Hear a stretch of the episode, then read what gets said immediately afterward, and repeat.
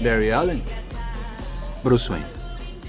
Você falou isso como se explicasse porque tem um cara desconhecido na minha casa, sentado no escuro, na minha poltrona favorita. Me conta sobre isso. Ah, essa é uma pessoa exatamente igual a mim, mas que com certeza não sou eu. Alguém que, sei lá, roubou seu relógio de ouro ou bateu sua carteira? Eu sei que tem habilidades, só não sei quais são. As minhas habilidades incluem tocar viola, é, web design, fluência em linguagem de sinais, linguagem de sinais de gorila. Tecido de areia de quartzo com base de silício, resistente à abrasão, resiste ao calor. Ah, é, é pra aula de patinação no gelo. Usado nos ônibus espaciais para evitar a combustão na reentrada. São a- aulas bem radicais, é sério. Mas não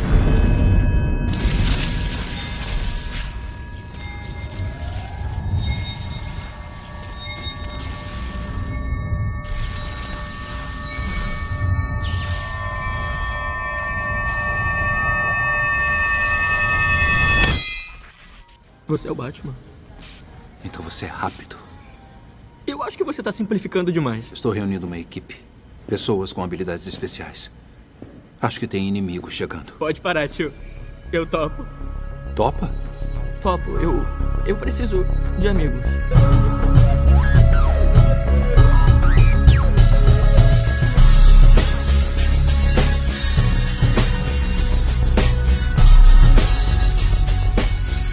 Bem-vindos, senhoras e senhores, a mais um Podcastadores, um podcast de filmes e séries de TV. Eu sou o Gustavo Guimarães e aqui comigo, fazendo malabares com bebês e cachorros, estão Fernando Caruso. Cara, eu quero já começar dizendo que eu, eu gostei do filme e eu acho que todo mundo que gosta de cinema devia dar parabéns para esse filme, porque é um filme que mostra que qualquer um com um filtro de celular pode fazer um blockbuster em Hollywood, entendeu?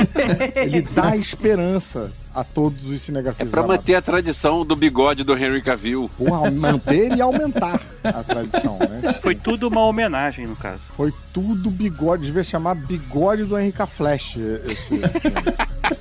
Essa era uma abertura minha. Minha outra abertura era: o Flash provavelmente é a única pessoa vibrando com esse filme. Pô, essa é boa também. E minha terceira abertura era: a trilha sonora desse filme devia ser um Ezra Miller incomoda muita gente. Dois Ezra Miller incomodam muito mais. Essa devia ser do Elvis, que toca o tecladinho. Tá vendo? Será? Será? vocês Será? Um tecladinho. O que, que você acha que ele vai fazer com esse tecladinho? É, o que que você acha que ele vai tocar, cara? Um Elvis incomoda muita gente. Na moral. Será? Será? Será? E de volta, a rainha da porra toda, Nádia Lírio. Eu ia fazer uma piadinha com vibrando e tal, mas achei que talvez ficasse de mau gosto, então. Voltei, galera! Demorei mais do que o Flash, mas voltei, tamo aí. Cara, já imaginei o Flash atravessando a mulher no meio, assim. né? Rapaz, é, esse aí não ia ser Flashpoint, ia ser o Rabbit Point. Quem entendeu achou gozado. Tibério Velasquez. Minha dica é o seguinte, amigo. Se você não sabe fazer CGI parecendo real, faz uma animação que, né? É a melhor que você pode fazer. Bom, mas pensa bem esse talento do CGI, só que na animação também ia ser complicado, né? Essa é a dica que você tá dando pros diretores, é isso, pra galera do.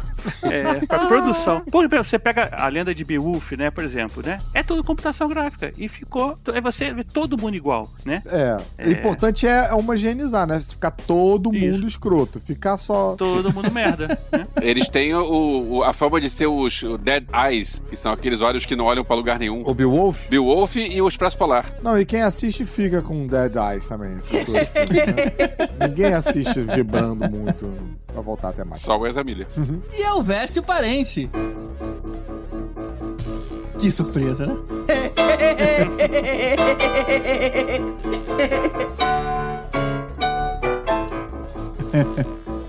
É isso aí. Flash! Ah! Savior of the Universe! Olha só, eu preciso dizer que é sincero que a primeira vez que falaram que ia ter The Flash, no fim do ano passado, vai ter o filme do Flash, eu achei que era Flash Gordon porque é o único Flash que a gente se importa. Pelo menos aqui, o, o único Flash que eu me importo. É, pelo menos ah, os efeitos especiais eram melhores no The Flash Gordon. Era o melhor. Ai, que sacanagem. E é um filme tão importante, é um filme tão, tão icônico, um filme tão clássico, que já passa mais de 40 anos e não É. fizeram continuação, não fizeram refilmagem. É um clássico o quê, hein, Elvis? É um clássico incompreendido. Um clássico incompreendido. Né? Isso aí. Ué, não- cadê, cadê continuação? Cadê refilmagem? Cadê reboot? Não tem, é só Porque aquele. ninguém compreende mesmo por que que você acha que isso é um clássico. É um clássico, é um filme quase perfeito. Se não fosse a cena do futebol americano, seria um filme perfeito. Pô, é a cena mais legal, Rapaz. cara, do filme. Eu acho a cena mais legal. Ah, e quando teve cena de futebol americano no filme do Flash, vocês acharam ruim. Só porque era neném e não bola. Essa é uma frase que diz muito sobre qualquer argumentação sobre filme, né? Se não fosse a cena do futebol americano. Por um filme de ficção científica. Puta merda, No viu? espaço. Porra! Pois é, essa cena não dá pra defender. O resto do filme todo eu defendo. É, isso é muito estranho. É tipo, se, se não fosse o stripper da tartaruga, ia ser muito bom. É um negócio que você fica meio, caralho, what the fuck? O que, que aconteceu nesse filme? Ô, Elvis, esse é um filme bacana pra gente combinar uma sessão conjunta, hein? Sessão galhofa. Em sessão galhofa. A gente fez uma vez há um tempo atrás. Só que era, é, com a galera do Conselho Jedi, a gente se reuniu pra Ah, ver é? o filme. Foi. É. É isso aí, gente. Hoje a gente tá aqui com o time completo pra falar sobre esse filme da DC que dá deixa pra reiniciar todos os trabalhos feitos no DCU até hoje, abrindo caminho aí pra essa nova direção do James Gunn. A gente vai passar por todo o roteiro, comentando o que funcionou e o que não. Depois dos avisos, não sai daí.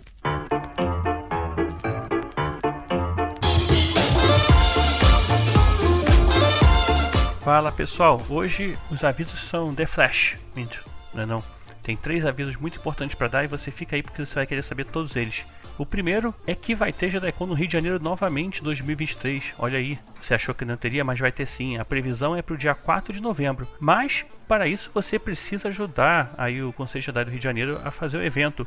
Entra lá em benfeitoria.com barra projeto barra JediCon 2023 RJ ou clica aqui no link que vai estar aqui no post e você vai poder ajudar e fazer com que a JediCon desse ano aconteça. Olha aí, a gente depois de um tempo parado sem JediCon, retomando aí para os fãs de toda a galáxia, né? principalmente do Rio de Janeiro. Se você é de outro estado também você pode vir sem problemas. Né? Tem aí você entra lá, vai ver as metas, vai ver os tipos de recompensa que você pode participar e aí vão te dar direito a ingressos e outras coisitas mais, tá? Não deixe de apoiar, a gente precisa de você. E a segundo, e não último, mas segundo aviso, é que o curta-metragem A Sereia o Pescador, dirigido pelo Elvésio Parente, esse mesmo, nosso querido Elvis, e escrito pelo Clinton Davidson, que esteve aqui também com a gente, falando de folclore nacional aí na série Cidade Invisível também. É, ele vai ser filmado em dois dias e você pode, inclusive, nas recompensas, ser parte do elenco, ou como uma fala pequena, ou com, como extra, né, de fundo de, de cena e tal. E eles precisam bater essa meta para acontecer. Ajuda eles também lá. A meta de 2.500 reais é pouquinho, pô. Vai lá, vamos lá. A gente vai conseguir essa também. Então temos dois projetos aí em mente: GTCon 2003 e esse projeto. E o aviso, terceiro aviso, não menos importante, é que eu estive lá com o Thiago, vulgo James, no Rádio Oslo, participando do Quem Sabe Mais. É um quiz que eles têm lá no podcast deles. Além do podcast normal, tem esse episódio especial que é de quiz. E aí no final do ano tem um ganhador e tudo mais tal. E eu quero ver se eu vou ganhar meu prêmio. Você vai descobrir se você entrar lá e saber se eu consegui acertar todas as perguntas, ou pelo menos parte delas. E o link também está aqui no post do episódio. O link também do Curta do Elvésio está aqui. E a JediCon também, o link também para ajudar está aqui. Esses são os três grandes avisos que a gente tem para dar. E o último aviso é apoie também o Podcastinadores. apoia.se barra podcastinadores. Com isso você ajuda a manter esse podcast no ar. Com apoios a partir de dois reais, você consegue ajudar a gente a estar aqui quinzenalmente no seu ouvido, falando com nossa voz sedosa. E a gente precisa agradecer a quem apoia a gente. Olha aí, a gente vai completar 10 anos de história e tem muita gente que está conosco desde lá do começo. Um agradecimento especial vai para os nossos apoiadores Ioda, o Sérgio Salvador, Gilberto Queiroz, Ricardo Pires Ferreira, Eduardo Starling, Rodrigo Aquino, Carlos Eduardo Valese, Pedro Neto, Ricardo Gomes, Samela Prates, Márcio Alves, Fábio Lúcio Matos, Carlos Cunha, Glaucia Beretta, Rafael Brandão, Luiz Sérgio e Luciano Medeiros, aos Super Saiyajins Alexandre Bom, Sérgio Camacho, Pedro Ferrari, Diogo Vale e Adeandros Strais, aos Mestres dos Magos Bruno Mancini, Marcos Especa, Marcelo Parreira, Mariana Herrera e José Ferreira Júnior, e aos Tanos, finalmente, Hugo Fagundes e Ricardo Varoto. Muito obrigado a vocês. Caso você queira apoiar a gente, entra lá no apoia-se barra podcastadores. O link também está aqui no post do episódio. Vamos aí ao episódio do The Flash.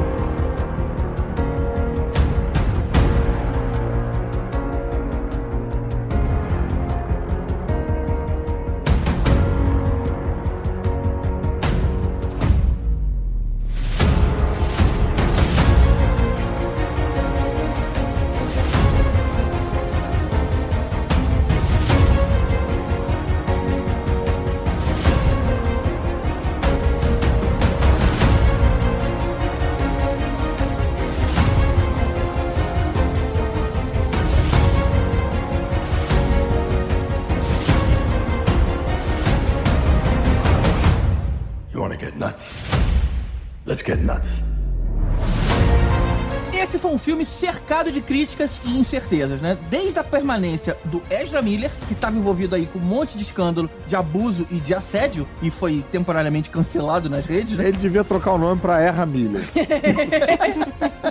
É, né? É, Erra Milhas.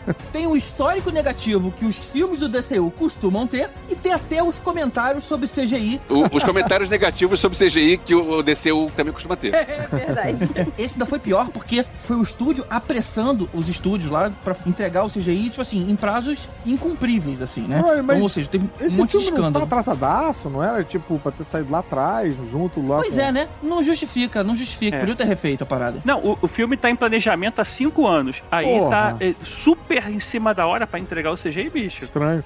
E... Como dizem os meus amigos é, de- do Nordeste, lá do Recife, desculpa de jangada é pau que boia. Porra, falou bonito. E outra coisa, a galera, depois eu fui descobrir isso porque assim, eu evitei ver tudo, né, desse filme. Fiquei puto quando eu fui comprar o ingresso, fui obrigado a ver o cartaz. Eu não tinha visto a Supergirl até aquele momento. Então eu não sabia nada do filme. E eu fiquei surpreso depois de descobrir que a galera tava reclamando dos efeitos antes do filme ser lançado, né? Não sei, porque eu também não tava sabendo de nada. Eu não acompanhei nada. Não, É, eu, eu também, Eu também não tava vi tanto trailer. Mas, pô, lançar o trailer com um efeito ruim é muito ousado, né? Então a galera tava reclamando já no trailer, é isso? eu também tava acompanhando muito pouco, assim, do filme. Por isso que minha expectativa tava alta. Talvez se eu tivesse visto mais coisa sobre ele com expectativa baixa, tinha gostado um pouco mais. É, não, eu sempre entro no DCU com expectativa baixa. É, não pode, né? Expectativa alta como? Pra quê? Esse é o ponto que eu ia trazer aqui. Teve tanta coisa ruim, né? Tanta notícia ruim que permeou aí o, o assunto do filme, que isso acabou fazendo as pessoas irem assistir com o pé atrás, né? Pelo menos não todo mundo, mas uma boa parte. Acabou Até o Flash no assim. cartaz tá com o pé atrás.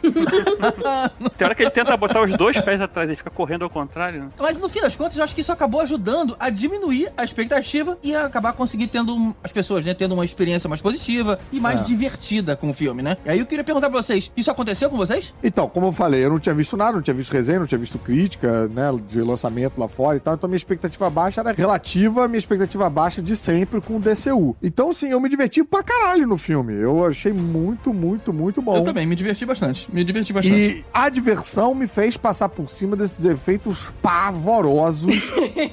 que, caraca, parecia que foi feito tipo com aplicativo de dedo, assim, no. Eu diria que não. Eu me surpreendi negativamente na primeira cena lá dos bebês, né? Isso. Nossa, muito estranho, Aí né? eu falei, puta, vai ser nesse nível? Aí meio que balizou, né? O nível pro restante do filme e eu relaxei. Mas engraçado, ali teve pra mim um, um efeito diferente, foi o seguinte, eu achei tão bizarro você começar uma cena, tipo, tacando o bebê pela janela, com um cachorro e tal, que o fato Botando de bebê tá... no micro-ondas. Me- Exato. O fato do bebê tá tão tosco, tá tão fora. Me, me acalmou até um pouquinho, entendeu? Mas se tivesse realista, eu ia ter ficado muito mal. Se tivesse bom. Se eu tivesse usado bebês de verdade, eu acho que eu ia ter ficado muito Sabe o que incomodado. aconteceu? Eu, essa cena do filme, eu até o final achei que a piada ia ser que ele salvou bonecos. Porque tava tão mal feito que eu achei que, na verdade, tinham caído bonecos. né? Tipo aqueles. Ter sido aquelas, melhor, cara. Aquelas lojas que são. que tem bebês que parecem de verdade. Bebê sabe? reborn. Reborn. Tipo bebê pra, Bebê reborn, né? pra treinamento, né? Tipo. É, então, assim, aí eu achei que de repente era uma parada daquela. E aí quando ele salvava, tipo assim, era um monte de boneco, aí de repente cai a cabeça de um, sabe? É uma coisa assim, de brincadeira. E não, era, aí depois tem uma cena que corta, quando volta pra ele, ele tá com um bebê de verdade no colo, porque aí já não é mais computação gráfica. E aí ficou, porra, eu falei, não é possível, cara, que eles fizeram uma parada Que é dessa. só assim, que alguém aceitou fazer uma cena bosta dessa, sabe? Eu tive esse efeito Porra. assim, não sei se é porque, caraca, sei lá, virei pai recentemente, eu fiquei muito incomodado.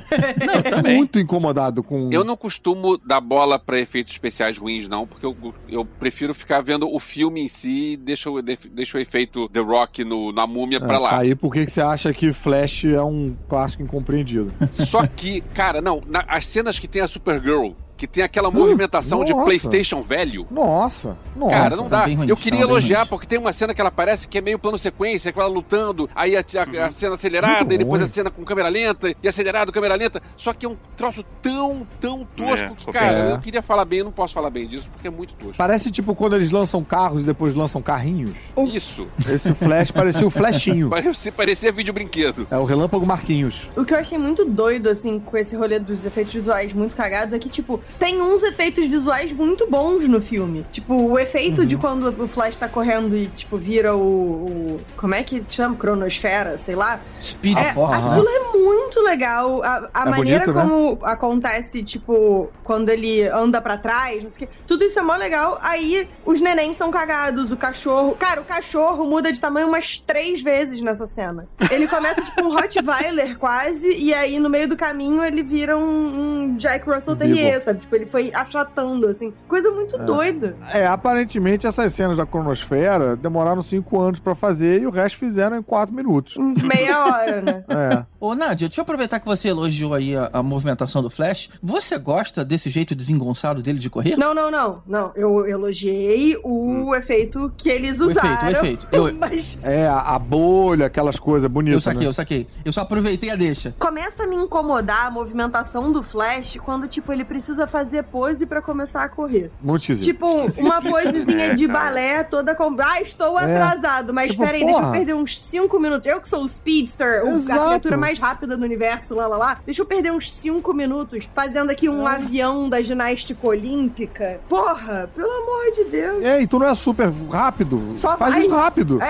tipo, Eu não gosto também, só pra primeiro pontuar. Mas Aham. eu, duas coisas que serviu. Uma que eu acho que funciona, eles pensaram muito naquela questão de pessoal que faz patinação, né, em corrida, que corre meio assim. Sim. É. Eles ou Ezra Miller, foi a ideia deles. Eu acho que tentaram fazer isso, assim, ah, vamos fazer tipo o pessoal que faz patinação no gelo, que na verdade não tá em contato direto com o solo, Aham. sabe? Uma coisa meio Que assim. é tão rápido, né, que a inércia... É, então, beleza, eu aceitei, é uma escolha deles, assim, eu não vou criticar. Mas, pro lado positivo, serviu como piada pra quando ele tava correndo, que foi engraçado pra caralho. não, é, cena, então, cara. essa cena foi, Foi muito engraçada, mas assim, É, eu... reforçou o aspecto, tipo, girafa recém-nascida dele correndo, né? Porque é exatamente. Nossa, bem girafa é recém-nascida. isso, é um, porque ainda por cima o Ezra Miller é todo É o magrelo e comprido, então ele, tipo, todo Sim. estranho. Ai, não, péssimo. Mas eu entendo também, como ator, não gostei também. Achei esquisito, achei pateta, e isso que a Nádia falou. Eu acho que o Flash tem uma parada que eu nunca vejo ninguém usar, nem no desenho animado e tal. Eu acho que ele se privilegiaria de erro de edição. Tipo, ele aparecer num lado e tá no outro lado, como a gente não vê. Tipo, ele ser rápido demais pra gente não ver Sim. raiozinho, É. não ver nada, entendeu? Tipo, ele Simplesmente fi- subir e ficar... aparecer em outro lugar, né? Exato, exato. E não vi ninguém ainda usar ele dessa maneira na mídia, nem na série e tal. Mas eu entendo como ator, e isso eu acho válido, você querer imprimir uma personalidade pro poder, pra imprimir um, um jeito diferente, que não é simplesmente correr como todo mundo. É um- o jeito que o Flash corre e tal, tipo, e eu vejo um pouco o Ezra Miller fazendo essa contribuição artística de como é que eu deixo a minha marca nisso aí. E fica uma marca, realmente. Eu imagino que talvez uma, uma molecada, não sei, talvez ache isso diferente, interessante, goste de imitar, entendeu? É, acaba virando uma marca visual, que nem, pô, pelos poderes de Grayskull e tal, que repete sempre o mesmo gesto, o mesmo movimento. Então, achei uma merda, mas entendi um pouco a motivação. Mas aí, se fosse isso de, tipo, fazer uma marca, eles tinham que ter mais consistência. Inclusive, falta de consistência talvez seja um dos maiores problemas desse filme. Um negócio que me incomodou Sim. muito nessa de falta de consistência, a primeira, sei lá, meia hora do filme gira em torno do Flash estar com fome e precisar comer pra se alimentar. O resto do filme, o filho da puta usa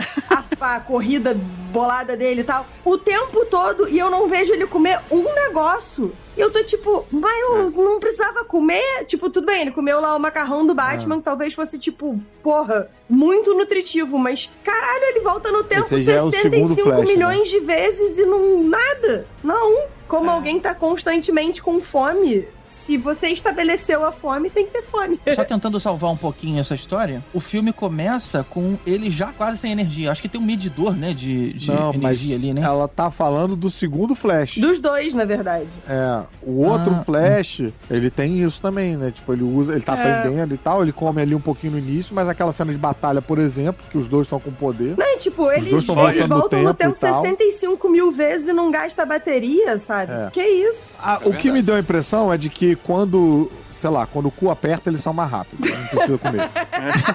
Eu achei que eu ia chegar aqui pra hatear esse filme, mas vocês já estão reclamando de coisas que eu até relevei, então o negócio tá bom mesmo. Ou tá ruim, sei lá. Não, mas olha que eu gostei do filme, não, não, só eu que... vou, eu vou elogiar. Mas sabe uma coisa que eu não gosto desse personagem? É, Eu vou elogiar, mas sabe o que eu não gosto? É, o filme dele. É, pô, então a gente vem elogiando desde então também. Não, é que depois começam os elogios. Mas uma coisa que eu não gosto envolvendo o personagem, porque isso não é do filme, né? É do herói. É aquela roupa que sai de dentro do anel, cara. É, parece coisa de gibi dos anos 50. Se bem que de- de- Mas é de gibi feito, dos anos né? 50, É. Mas é, ninguém, é. ninguém mudou. Se, sei lá, se pelo menos a roupa ficasse amassada e ele ficasse usando aquilo, talvez me incomodasse menos. Pô, mas é que é bem justinho. É de onde se vê que GG não usa nada de lycra porque não sabe que Não. estica, não fica amassado. Eu já vi muitos filmes que tem umas coisas bem estranhas saindo dentro do anel, cara. Então você não tá vendo os mesmos filmes que eu. Isso é The Boys. É, não precisava Mas isso é realmente é do, dos quadrinhos. Eu gostaria de um, uma citaçãozinha ao Electron ali, né? Um botam, ah, isso é uma tecnologia do Dr. Palmer e tal. Aí fica tudo tranquilo. Um negócio Ah, que assim, meio. Ah, é, mas- no- nos quadrinhos não é. Nos quadrinhos já é, é próprio. Acho que Flash no DCU é mais independente, né? Tipo, ele que cria os próprios bagulhos. É Sim. meio tipo o Peter Parker É. no, na Marvel, de modo geral. Mas esse é um bagulho muito grande pra gente não ver o momento da criação, que nem é o É. lançador de teia e Exatamente, tal. Mas assim, eu exatamente. como fã, fiquei empolgado de ver, entendeu? Fiquei empolgado É que de assim, ver. como não era um filme de origem, é, você só tá. Foda-se. O fã gosta de reclamar, né? Porque a gente reclama de ver os pais do Bruce morrendo 65 milhões de vezes. Só que aí na hora que, tipo, ah não, o Flash já existe, já tem a, a roupa dele lá lá, aí a gente, ah, pô, teria sido legal ver.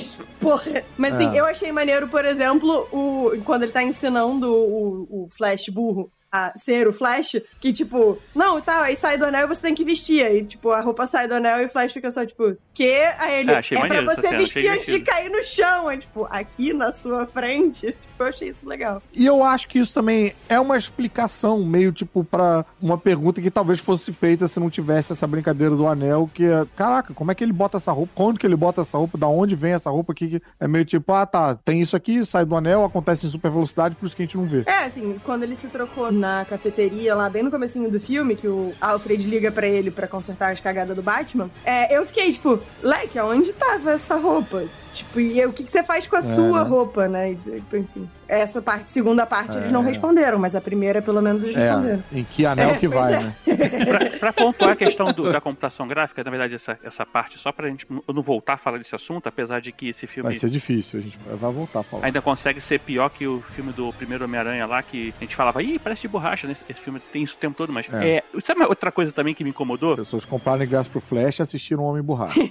O cara volta no tempo e ele de 18 anos tem a mesma cara dele de depois, Ah, cara. mas aí o É. Tony Stark também Pô, com uma cara. diferença de idade muito maior. é, o Keanu Reeves também. É. Cara, sei lá, bicho. Tom Cruise também.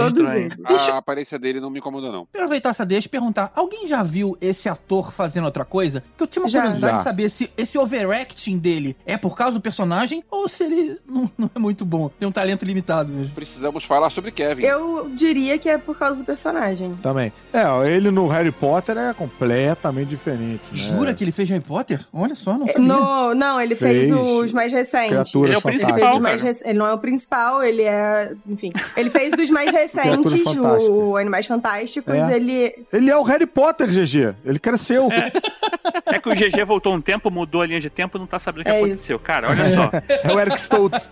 O Eric Stoltz fez Harry Potter, ele fez De Volta para o Futuro. Ele faz um personagem desse criatura fantástico do Harry Potter que eu até agora não entendi, porque eu não entendi nada nesse filme. E é bem mais dark, assim, bem mais emo, né, o, o Nádia? É, porque ele é todo zoado, né? Aí é um personagem É, mais contido, bem mais, mais e tal. É, bem mais contido. E tem o É um troço meio de que ele pode virar um vilão a qualquer momento, não tem isso? tem o The Perks of Being a Wallflower também, que tem a Emma Watson e é bastante bom. Eu ia falar desse, As Vantagens de Ser Invisível, e precisamos falar sobre Kevin, que são os dois filmes tipo, já tem mais de 10 anos que fez, que ele era bem mais novo, e é filme meio alternativo. Que... Ele tinha a mesma cara que hoje, por acaso, quando ele tinha até mais anos mais novo? Menos angulosa um pouquinho, tipo, mais cara de criança, mas É. sim. Teve um filme que eu vi recente, chamado The Flash, que parece que ele tem a mesma cara que hoje. Mas na moral, Tibério, você queria mesmo que eles tentassem rejuvenescer ele com CGI? É, cara. Melhor não.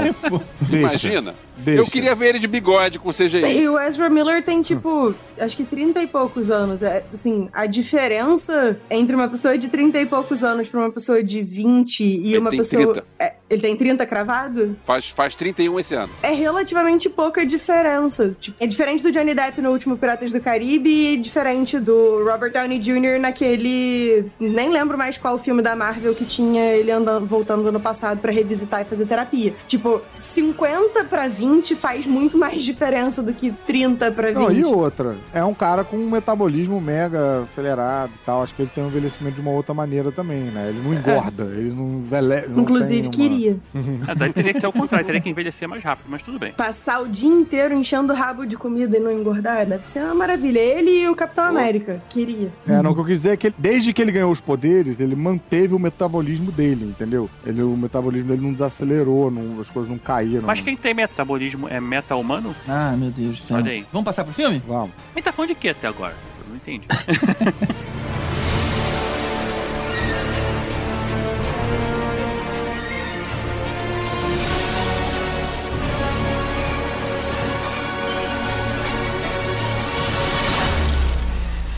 Bom, o filme já começa com uma cena de assalto em Gotham. Enquanto o Batman tá lá tentando pegar o Falcone, o Alfred pede ajuda pro Barry pra tentar ajudar as pessoas e impedir que elas se machuquem. E aí você tem essa cena aí que a gente veio comentando, daquela cena dos bebês caindo do prédio. Ele vai atrás do filho do Falcone, não é o Falcone. Ah, Isso. Antes, Ah. vai do Falcãozinho. Antes eu. Cara, duas coisas. Um, achei interessante a capa do Batman. Ela tá meio azul, né? Não reparei. Que, sei lá, remete a outra. Eu achei meio azul, não tava não? Ele tá como se fosse uma armadura, da verdade. Tá, mais, tá sim, tá mais azul sim. Agora, muito estranho também, né? A gente falou que não ia falar mais do CGI, mas é difícil. A capa não tem renderização nenhuma, aquela capa. Ela Não, nada tem renderização nessa cena. Muito esquisito. muito estranha. Muito estranho, cara, aquela capa ali. Inclusive, o Batman foi a primeira coisa que me incomodou de CGI. Foi tipo, caralho, por que, que você parece que saiu de um videogame? Porque É. eu já joguei videogame com um gráfico melhor do que essa O que, que renderização. tá acontecendo? É, tipo, confuso. É. É, esse uniforme do Batman tá muito ruim. Ele, ele parece que tá com um sutiã assim de armadura.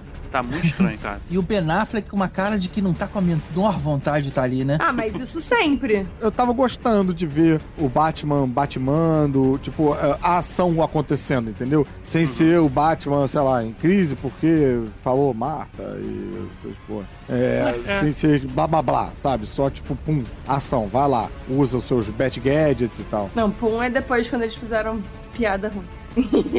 Maneiro ter sido o mesmo Alfred. Como é que é o nome do, desse ator, pô? Fodão? Jeremy Irons. Jeremy Irons. Jeremy Pô, Irons. maneiro ter ver, ver o cara de novo. Maneiro. Agora, essa parte inicial, né, que tem essa piadinha com a Liga da Justiça e tal. Cara, é um problema assim que isso aí talvez tenha afetado o filme todo, sei lá. Esse filme já tem. tá sendo produzido, sei lá, muita gente. Já tá, passou pelo menos, sei lá, cinco diretores e sei lá quantos roteiristas. E Eu falando acho que o filme- diretor sempre foi o mesmo. Sempre foi o Andy Muschietti. Eu acho que desde que ele pensaram em se fazer esse filme, acho que tiveram umas mudanças aí. Que não. Mas, whatever, a gente pode até depois ver, mas assim, recentemente eles, inclusive, a galera que assumiu a, pra fazer o filme também era uma galera que tava muito pensando em trazer o Henry Cavill de volta. E aí, depois o James Gunn falou, ah, ah, ah, chegou e falou, não. Então, assim, tiveram mudanças, cara, de forma de agir dentro da DC Warner durante a produção do filme. Então a gente não vê nem o Henry Cavill com, a- com o rosto, porque, tipo, não, não vamos chamar ele mais tal, não vai fazer mais parte do, desse novo universo. Então, muitas mudanças rolaram e complicaram muito. E essas cenas, assim, assim você vê que tem umas paradas assim, ah, não vai ter Mulher Maravilha. Não, vai ter Mulher Maravilha.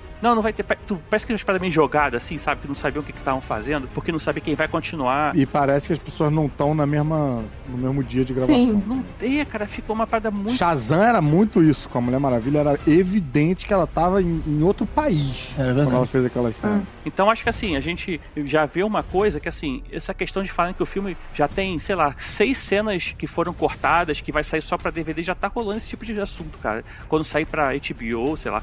Então tu já vê a bagunça, já estão justificando um, um. Como é que é o nome dele? Nádia, desculpa, o Um, Muxa- um Jerry- cut, né? Um outro O cut. cut. Ah. É, O Mosqueteiro Mosquete, Cut. Mosqueteiro Cut. Não pode começar assim uma produção, cara. Ô, Nádia, aproveitando Oi. que você falou do Mosquete, Hum. é, você já reparou a coincidência da quantidade de diretores de terror que estão indo pra DC? Sim, já é o segundo? Terceiro? Ter- Pelo menos o terceiro, porque o Fez o Mosquete, It. pra quem não sabe, pra quem não ligou o nome à pessoa, ele fez Mama e fez It a coisa, É. as duas partes. Então por isso que os filmes são esse terror, são pavorosos. O James Wan, que é um dos maiores, talvez o maior nome do terror atualmente, ele dirigiu os dois Aquaman. E quem é o terceiro? E o David F. Sandberg, que fez Quando, Quando as Luzes Se Apagam em Annabelle 2, ele fez o Shazam. Ah, o segundo ou o primeiro? Shazam 2 eu gostei, viu? O primeiro. Ai, o primeiro. jura? O primeiro foi bem Gostei, bom, gostei. o dois eu achei uma bomba. Nossa. Eu me diverti, achei ruim, né, em todos esses quesitos de um filme decente, qualidade, não, mas no quesito diversão,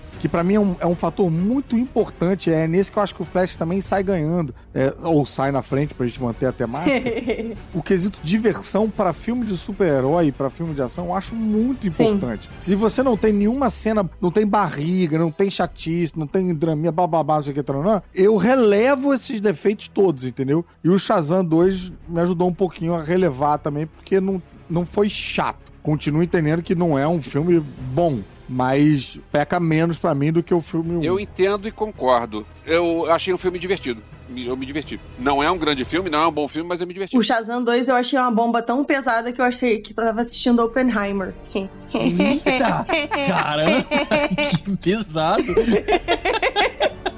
Caramba! Ó, só pra não sair do, do assunto de diretores, eu ta- vi aqui, ó. Primeiro que foi chamado pro filme foi um tal de Seth Graham Smith. Aí, diferença criativa saiu fora. Rick Fayamuya também saiu, diferença criativa. Depois, John Francis Daly, Jonathan Goldstein também. E aí, todos saíram por diferença criativa. dadadadá, e aí, finalmente chegaram no chat. Mas quando o Muschietti é, assumiu? Porque, tipo, desde que eu ouvi falar do filme do Flash, já era ele. Esse filme era pra sair em 2018. Pois é.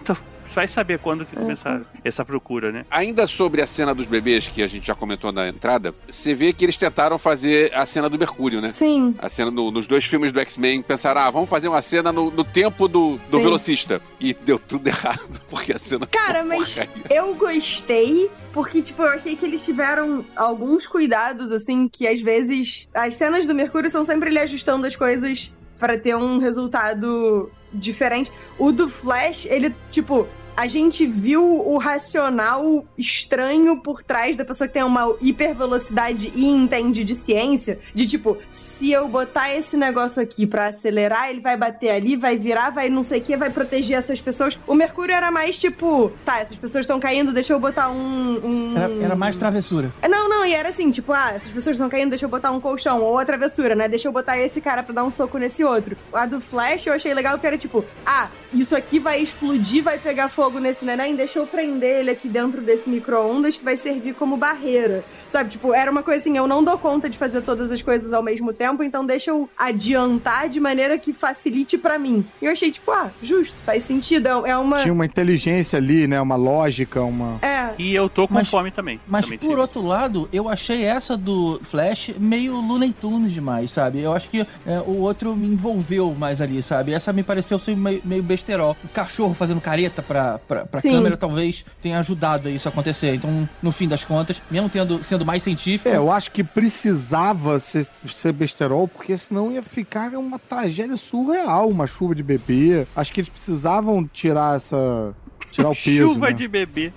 Se bem que eu gostei de- dessa sugestão aí do Tibete, no final das contas, serem bonecos, né? Mas, mas durante a cena aí realmente ia dar o susto. Na verdade, isso aí veio lá no nosso grupo de apoiadores. O Hugo Fagundes e o Ricardo Varuto também falaram do assunto. Outras pessoas mandaram mensagem, a gente vai falando durante aqui o episódio. Eles, eles são nossos apoiadores. E você, se você não sabe ainda, vai lá na apoia-se barra podcastinadores e vira, vire também um apoia- apoiador nosso e seja um apoiador VIP para poder participar aqui conosco. Mas voltando, eles falaram que alguns lugares falaram é, de que isso talvez fosse intencional. O efeito Alguém leu sobre cagado. isso? Tipo assim, é, ou não. Foi só. Eu li isso no grupo dos apoiadores e não entendi lógica nenhuma de alguém querer fazer de propósito. Pra mim isso é uma desculpa. Tipo, fizemos besteira, É. ficou feio, tá todo mundo falando que ficou feio, então vamos dizer que foi de propósito? É, não é ruim, você que não entendeu.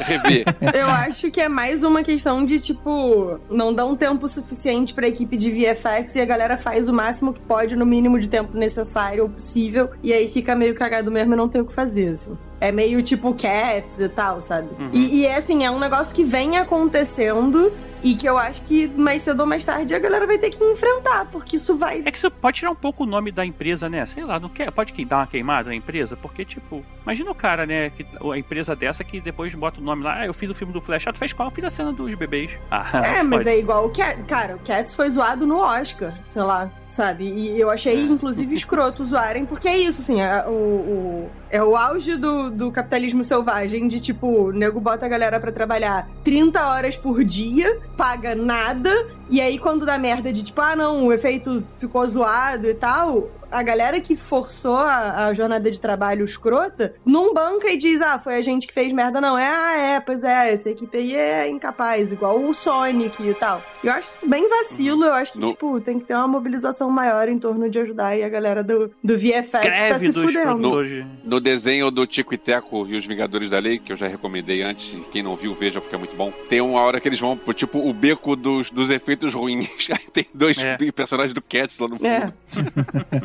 O Barry revisita a casa dele de infância e lembra a época lá que ele era criança, lembra dos pais, né? A mãe viva e o pai ainda solto, né? Antes dele ser preso injustamente, né? E aí ele fica tão emotivo, tava tão com a emoção à flor da pele, que ele acelera tanto que acaba viajando no tempo pro início do dia. Eu não lembro pra que que ele faz. O primeiro, ele perde o controle e ele volta no tempo. E aí ele fala pro Batman, cara, voltei no tempo. Ele descobre que dá, né? É, e aí o Batman falou, não faz mais isso. Só que ele tava com tanta saudade dos pais, que aí ele volta no dia da morte da mãe, agora ele sabe como é que controla direitinho, né? Que ele vê as cenas ali dentro daquela É, não, bolha. e o, o Batman fala que ele tem que causar um mínimo de consequência, efeito borboleta possível. Aí ele pensa, se eu for e mover uma coisa só, sem entrar em contato com ninguém e tal, não vai ter problema. Que Não a vai ter ideia problema, dele... Só, só a pessoa não vai morrer. Mas não vai demorar quase nada que vai mudar. É que o Batman parece que dá uma ênfase assim, se você encontrar você mesmo, pode ser catastrófico, então alguma coisa desse sentido.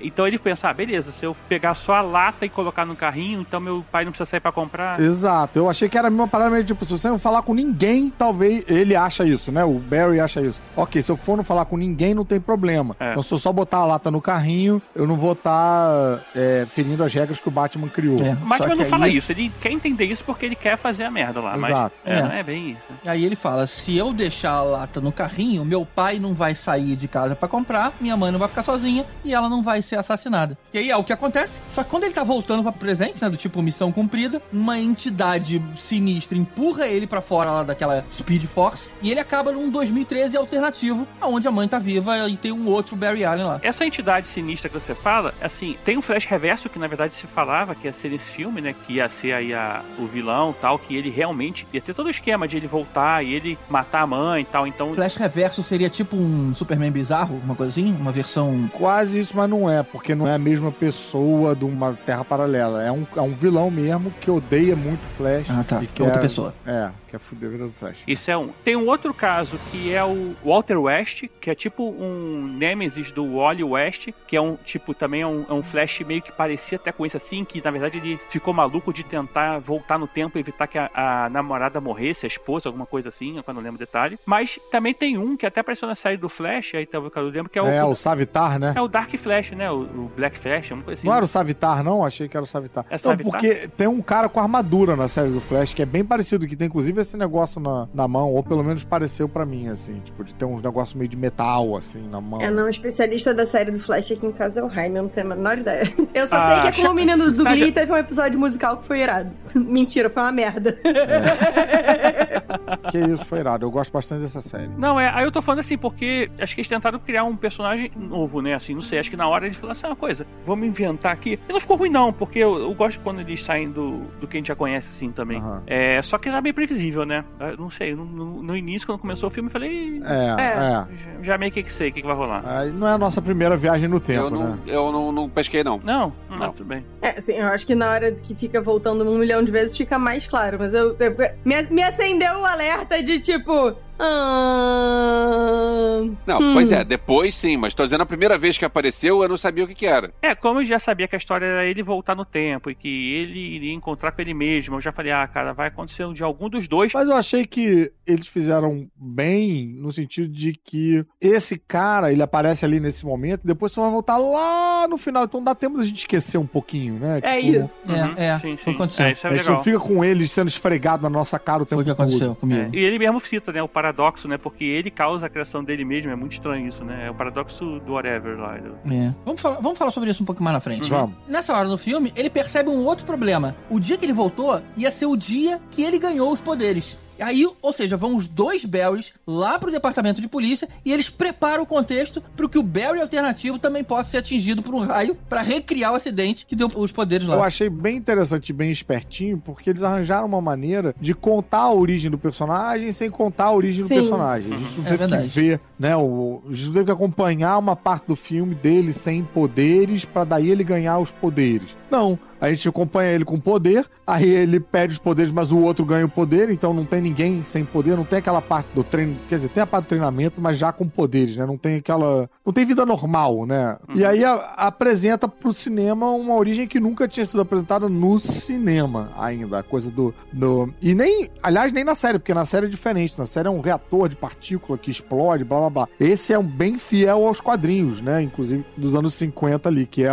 o raio que banha os produtos químicos e acerta ele, e aí ele, ele ganha os poderes. E fazendo um micro bloco de quadrinhos, nos quadrinhos ali entre Crise das Infinitas Terras e o reset, o primeiro reset dos anos 80 do universo DC, tem uma coisa um pouco parecida no, no filme, mas eles não chegaram a fazer exatamente isso. Que o Barry Allen ele vai voltando no tempo e aí uma hora ele vira uma espécie de relâmpago de tanto que ele corre, e aí ele vira o raio que acerta ele mais novo. Eita! Que irado. É, Caramba! é, então, sei lá, achei que eles brincaram com um negócio quase parecido ali, né? De... É o paradoxo do suspensório do avô, né? É. Falando em bloco de quadrinhos, eu ia falar de. Ah, né? Já fiquei pensando antes de ver o filme de. Ah, lógico, a referência certa é Flashpoint, mas não tem porra nenhuma de Flashpoint nesse filme, cara. É, né?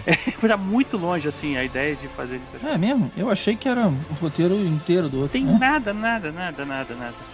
Tá muito longe, assim. Eu gostei pra caramba de ter um, um Barry, tipo, bocó, assim. A, a ideia de, tipo, a tragédia da perda dos pais, né? Porque, tipo, a mãe dele morreu, o pai dele foi preso e tal. É, o que, forja a personalidade e, tipo, guia toda a vida do Barry pra ele, tipo, estudar e virar um cara inteligente, lá, lá, lá, lá. E, tipo, se ele, se ele tivesse uma vida normal, ele seria um completo imbecil, assim, tipo. Que É um pouco a discussão que é puxada no. No Aranha Verso. É, no Universo 2. Que é o que a gente esperaria de, tipo, uma pessoa de 20 anos tende a ser bocó, sabe? Tipo, é, é natural É, da é. vida da gente. Você não. É 18, né? Era 18 que ele tem? Ah, por ali. Só um pouquinho arriscado, porque esse Flash novinho, ele é um bocó, um idiota, um irresponsável, só que o ator também é acusado de uma série de coisas. Então, de repente, tá a imagem dele refletida de um monte de crítica que as pessoas têm em relação ao autor, o ator, a gente tá vendo ali um babaca, um idiota ali. É, tem uma metalinguagem involuntária, É, né? pois é, já, já tipo assim, too late. Sabe? Tipo! Poxa, se a gente pudesse fazer o nosso próprio Flashpoint. Sabe? Tipo, já era. Mas o GG não gostou da interpretação do menino Ezra Miller. Eu gostei bastante dos dois Flash diferentes, do Barry e do Burrow. do Barry e do Burrow. Não, eu gostei, eu só achei overacting, na verdade. O problema é que esse segundo Barry, ele é tão mala. Eu não diria que é culpa do ator, não. Eu diria que é culpa do roteiro. Porque ele precisa ser um cara mala. Só que ele é tão mala que é irritante. É, eu, eu curti. Eu curti bem, assim. Achei. Me divertiu. A brincadeira me divertiu. O que começou a I'm ficar estranho pra caralho é quando a gente, a gente, começa a ver que a gente tem um ator e um filtro de Instagram do- na cara do, de uma outra pessoa. Isso começou a ficar muito estranho, muito estranho, muito rápido. O Barry Allen novo, né, de 18 anos, eu achei chato mesmo, assim, mas tudo bem, beleza, eu comprei. Eu gostei mesmo foi da, da evolução do personagem do Barry Allen, que volta, Aham. tá no tempo, assim, que ele... Amadurecimento, né? É, cara, foi muito rápido, assim, foi muito rápido. Foi, foi interessante porque ele... Foi orgânico, né? A gente acredita, faz sentido. Ele mesmo fala uma hora, ele fala assim, cara, você. E quando ele tá falando, ele percebe que ele fez as mesmas coisas, cara. Ele correu pela Batcaverna, ele fez as mesmas paradas que o outro fez quando teve oportunidade também. Então, tipo, ele tá fazendo uma crítica ali que, na verdade, porra, ele era assim também, É. sabe? Então, ele evoluiu. Então, Ele tá sendo obrigado a olhar pra si mesmo. é, isso eu achei é, maneiro. Isso é assim. maneiro, maneiro mesmo. Maneiro pensar desse Mas eu jeito. vou falar só isso bem bom do filme e vocês fiquem com isso aí, porque eu não vou ficar falando mais elogiando, não. Vamos só voltar, na verdade, a história, porque na hora que o Barry atual, né, vê que o novinho lá tá sendo super irresponsável, ele pensa, cara, eu, eu tenho que treinar esse cara. Até porque ele que tem os poderes agora. É, não, e porque agora aparece uma, um- uma preocupação que é o. O Zod. o- é, exatamente. O, É. o super-homem, o primeiro super-homem, né? Ele vem em uma transmissão e o General Zod tá pra invadir a Terra, né? O que, que eles pensam? Vamos montar a Liga da Justiça. Só que, pô, eles não conseguem achar a, a Diana, o Victor Stone não teve o acidente, o Arthur Curry nem nasceu, e ele falou, cara, sobrou o Batman, vamos lá na mansão Wayne, e aí eles encontram aquela versão lá que a gente viu. E detalhe que essa cena é bem divertida, porque é a cena que ele fala do, do- de- da Hollywood alternativa. Uhum. Uhum. Que tem o, Eric o. De Volta pro Futuro com o Eric, Eric Stoltz. Stoltz, e é. Aí o Michael J. Fox ele fez o Footloose. Footloose e o Kevin Bacon fez Top Gun. E Sensacional. o Tom, Cru- Tom Cruise provavelmente tem nada. Ele Quem acompanha o podcastinador sabe, né, da história do Eric Stoltz, que ele realmente fez o, o De Volta É. pro Futuro. Mas pra quem não acompanha, tá aí, fica aí essa informação que o filme. Procura no YouTube, porque tem um monte de cena já gravada É, do o De filme foi com ele. gravado com o Eric Stoltz e aí decidiram, isso eu achei curioso também. Eu acho que essa citação não é à toa. Decidiram que o filme, perceberam na verdade que o filme ficava muito dark com a interpretação dele, que o Eric Stoltz teve um entendimento completamente diferente do, né, do que os caras queriam lá, né, de fazer um negócio mais denso, mais, mais pesado, mais dramático. E aí faz essa- esse filme virar uma outra porra, deixa de ser aquela comédia leve, divertidinha. O que é curioso, porque esse filme é uma viagem no tempo trágica Uhum. também. Então, eu acho que é tipo a viagem no tempo do Eric Stoltz Sim. mesmo. Tipo, a viagem no tempo em que o cara tenta salvar a mãe, descobre que não pode salvar a mãe. Tem muitos momentos dramáticos nesse sentido. Então, faz sentido o Eric Stoltz ser uma espécie de mascote pra esse filme. Uhum. E vamos só é, reforçar um pouco mais essa, esse encontro lá, né, do, do Bruce Wayne aposentado lá, cara. Vamos- Eles tocam. É, Rapidinho. Antes também a gente tem que falar do, do cameo que é interessante lá do, do Boba Fett ali, né? No... É, que é o pai do, do, do, É. do Aquaman, né? Ah, mas Ah, eu achei divertido essa cena. Eu também, só que a gente, tipo, comentou que o. Já falou? que o Arthur, não chegou nem a nasceu. nascer. a gente percebe por ali que ele, ne- ele nem nasceu. Mas aí, de qualquer forma, deixa eu correr, porque eu queria fazer um único comentário. Você vai correr no filme do Flash. que, é, que é, na hora que ele desce da Batcaverna, a gente ouve a música daquela época, Do cara. Danny Elfman. É. Do Danny Elfman. Nossa, deu uma aquecida no coração nessa hora. Muito bom. Você sente que a trilha sonora do filme novo é ruim quando você sai cantarolando o tema do Daniel. Cara, mas assim, também é porque o Daniel Elfman é muito bom, né, cara? E essa, essa Ele é, ele é coisa assim, cara. toda é muito boa. Não é à toa que ele é um homem e elfo, né? É, exato. é, e eu queria falar que Eba. o Danny Elfman não gosta de anão, filmando. Nossa, nem entendi essa. Ô, Tibério. Essa é pro Hugo, Essa é pro Hugo. Essa é pro Hugo. Ah, tá. Elf e anão. Tá, entendi, É. entendi. Agora eu vou fazer um mimimi. Hum. É. Sobre divulgação de filmes. Eu lembro na época do Guerra Civil, se eu não me engano, que eles colocaram o Homem-Aranha no trailer. E se, não, se a gente descobrisse o Homem-Aranha na hora, ia ser muito legal. Sim. Eu lembro que na época do Batman vs Superman, eles colocaram a Mulher Maravilha no trailer. E se a gente tivesse descoberto a Mulher Maravilha no- durante o filme, ia ser muito legal. E agora eles colocam o Michael Keaton no trailer. Cara, imagina se você não sabe que é o Michael Nossa. Keaton e você começa a ver o filme e aquele velhinho é o Michael Keaton. Cara, mas é porque esse filme tava tão cagado, mas tão cagado, que eles começaram a divulgar que ia ter o Precisava, Michael né? Keaton desde, tipo, muito antes. É, eu entendi, eu entendi também. Porque na hora que aparece o velhinho, cara, é o Michael Keaton. Ah, aparece o velhinho, que, pra vender que o você tá filme. escondendo a cara dele? Todo mundo já sabe quem é. Mas teve um cameo que eu não esperava que tivesse, que eles não botaram. Quer dizer, não sei porque eu não vi o trailer, mas tipo, que quando eu vi, eu chorei pelo tipo, caralho, cara, eles realmente fizeram isso. E, Peraí, mas é, é- é aquele mais na frente do final do filme, né? Segura É, aí, segura é. aí um pouquinho. tô, tô segurando, tô quietinho. Agora, Michael Keaton velhinho vem e apresenta a teoria mais cagada de viagem no tempo, Isso. que é aquela do É aquela macarrão. teoria que diz o seguinte: olha só, pra eu estar nesse filme, a gente precisa inventar um troço maluco, É. que é o tempo muda pra frente e também muda pra trás. Ah, Senão, cara. não justifica Ah, estar mas aqui. eu gostei, sabia? Não achei não, achei maneiro. Eu gostei, mas caralho, foda-se, tipo, não faz sentido nenhum. Não, faz sentido. Assim, na verdade, assim, primeiro foi uma decepção porque eu achei que ele ia falar que ele era o Thomas Wayne. Como o Flashpoint, na verdade, a gente tá falando do filho do Batman. Tá falando, como no Flashpoint a gente fala do pai do Batman e não do filho. Na verdade, o que acontece nessa realidade aqui, naquele, daquele acidente do beco, quem morre é a mulher e o filho, e o Thomas Wayne, o pai que se assume o papel de Batman. Eu achei que isso ia acontecer. Na verdade, ele ia falar pela idade até o que ele era o Thomas Wayne. Ué, mas aí não seria o Michael Keaton, cara. Seria outro ator. Seria o Por que Je- não? Jeffrey Dean Morgan. Não é, Tudo bem, mas podia ser ele. Ele era velho. Foi isso. não é Fala no aí. Flashpoint que morre o Bruce e aí o Thomas vira o Batman porque a, a mãe Isso. vira o Coringa? Eita. Sim, Nossa. também, é, é isso. Depois descobre. É, então, exatamente, isso foi meio decepção. Achei que numa hora. Até tem uma hora que tem. Ele passa a mão no quadro, assim. Eu achei que ele passou em cima da mão, em cima da mulher e do filho, e não em cima do pai, sabe? Então achei que de repente era uma referência. Depois ele fala que ele é Bruce mesmo e tal. Aí eu falei, ah, pô, cara, vacilo. Podiam ter usado. Será ele. que eles pensaram em fazer assim e depois foram pra trás e mudaram? E aí por isso tem essa passada na mão? Não ali? sei, eu fico. Pô, é, ainda bem, cara, porque eu queria. O, o legal foi ver o Michael. o- aquele Batman, É, eu aquele que a que gente isso é o viu mais lá atrás. Inclusive, o Michael Keaton, ele roubava todas as cenas que apareciam e eu saí do filme querendo ver de novo um outro Batman dele, cara. Não, isso Sim. é verdade. É impressionante. É, e eu acho que é isso que é espertinho também nesse filme. Que não é simplesmente, ah, o Flash encontrar o Batman, isso aqui também. É, é um recadinho que eles passam, tipo, gente, a DC já foi maneira no cinema, lembra? Lembra?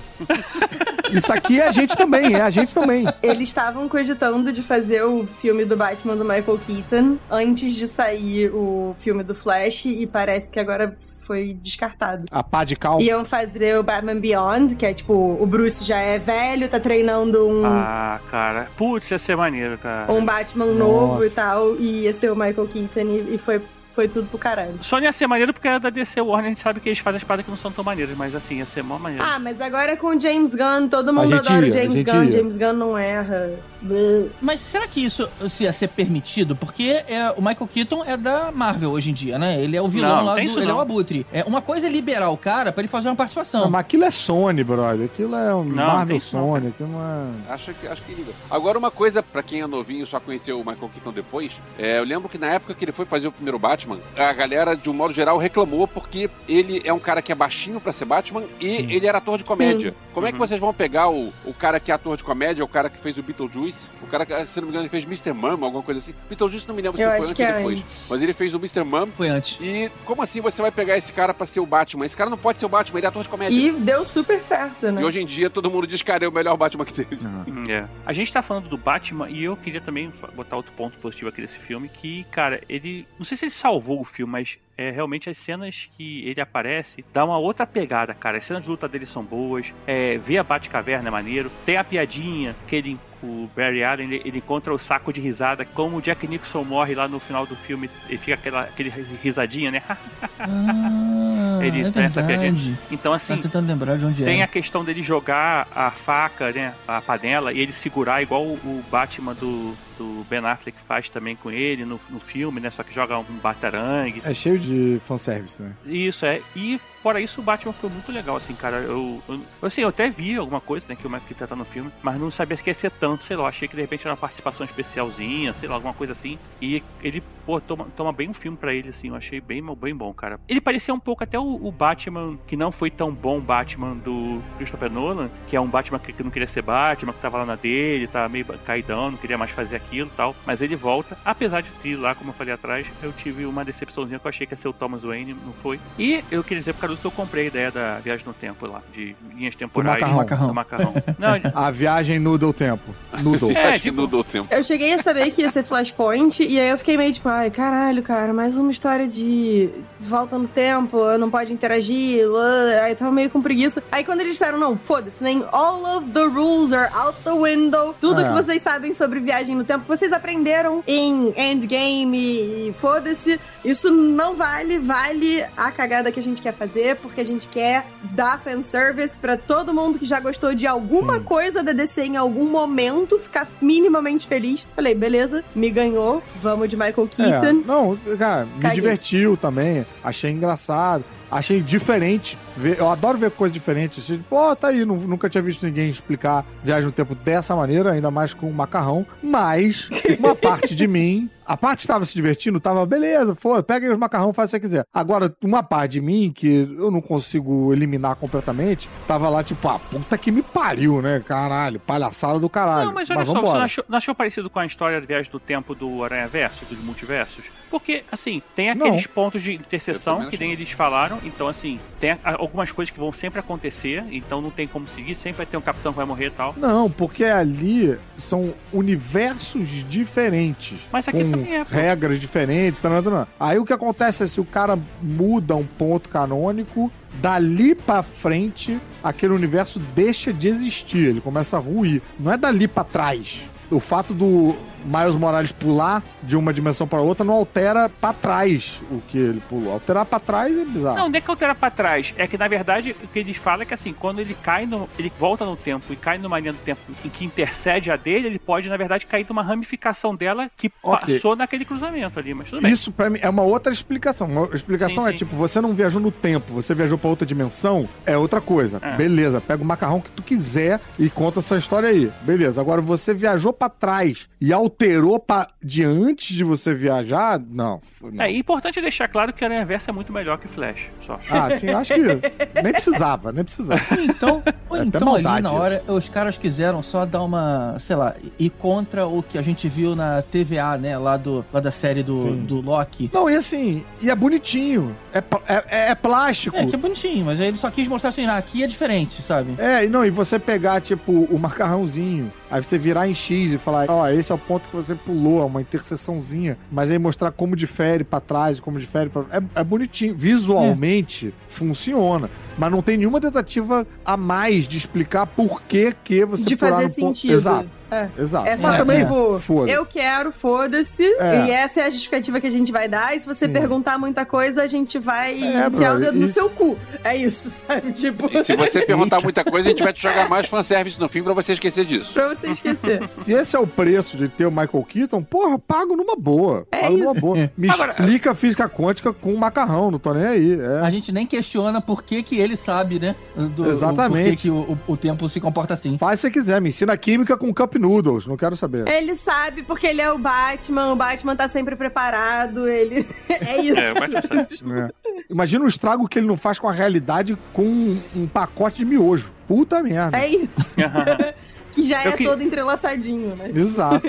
Eu só queria não sair desse assunto de cameo e fanservice pra perguntar com o GG. GG, você que falou que Homem-Aranha 3 era só fanservice, esse filme é o quê? É verdade, cara. Esse é Massaveísmo. flash service. É, com certeza. Não, e outra coisa, cara, o Aranha Verso, assim, tem fanservice pra caramba, acho que atende a gente. Não, do Universo não, eu falei do filme do Homem-Aranha mesmo, aquele. O, Ah. o- Entendi, entendi. É o filme do Beleza, do mas beleza. Mas, mas pra mim, a minha argumentação serve também pra aquele filme. Ok, tem fanservice pra caramba e tal, mas, cara, a história é bacana, se sustenta. Não. Esse Flash, se você tira o fanservice, se você tira o Michael Keaton, prejudica bastante o filme. Sim. Sim. Esse filme se baseia no massaveísmo, que é uma palavra que eu aprendi aqui no Podcastinadores. Se você viaja ali no tempo e chega lá e é o Eric Stoltz fazendo o Batman, não tem o Batmóvel que a gente viu do Tim Burton. Não tem saquinho de risada. Não tem... Brother, atrapalha. Atrapalha bem. É. Não, assim, não que esteja errado, não. Eu me amarro nessas coisas. Só tô falando que é, a gente falou mal Sim, às vezes sim, do é, é. último Homem-Aranha por causa disso, né? Não, mas é o que a gente tá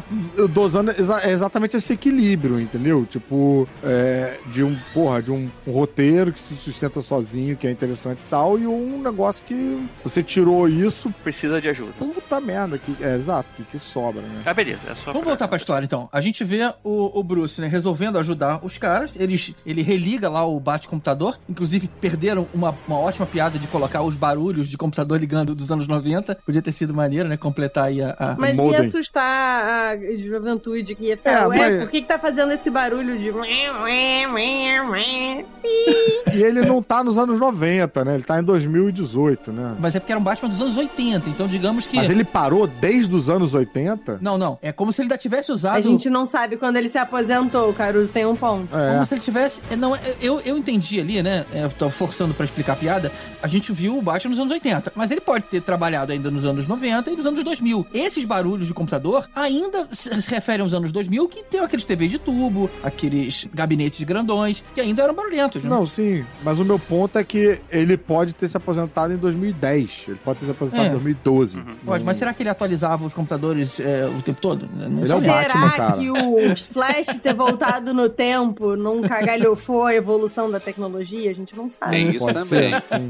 Tem isso. É. Não, eu queria fazer uma pergunta agora pra cada um. Aproveitando o, o Michael Keaton. Por que que Gotham não tem mais crimes? O que aconteceu? Batman doou todo o seu dinheiro para a caridade e acabou com o crime de Gotham? Não, Ah, não, não, porque ele tá ainda morando lá no- na mansão. Você viu o estado da mansão dele? Mas, mas vocês repararam que não era a mansão do Michael Keaton, era a mansão do Christian Bale? olha, não reparei não. É, Não Eu é. não tenho essa visão imobiliária pra filme. Mas era com a estética do Tim Burton, mas a mansão não era do Ah, Michael bacana. Keaton. E eu, eu Não, queria, pô, esqueci de uma, uma outra parada que eu queria ter falado do outro Batman, que a gente teve aquele momento divertidinho, mas que depois eu me diverti, mas depois eu fiquei meio. ah, que foi o, o laço, da verdade. Que, cara, Ah, isso de foi novo, engraçado. né? a mesma piada de novo, né, cara? A gente já teve essa piada. Ah, gente, toda vez que eles usam essa piada, eu, eu acho cringe. Olha que eu não sou uma pessoa de usar cringe, mas eu não tenho uma outra expressão pra dizer. É, eu gostei, eu ri. E outra coisa, tem uma coisa esquisita no- na utilização do laço ali, que é o seguinte: a Mulher Maravilha fala alguma coisa, e aí o Batman já responde sobre o efeito do, do laço da verdade. Falando, tipo, eu nunca te agradeceria porque meu ego é.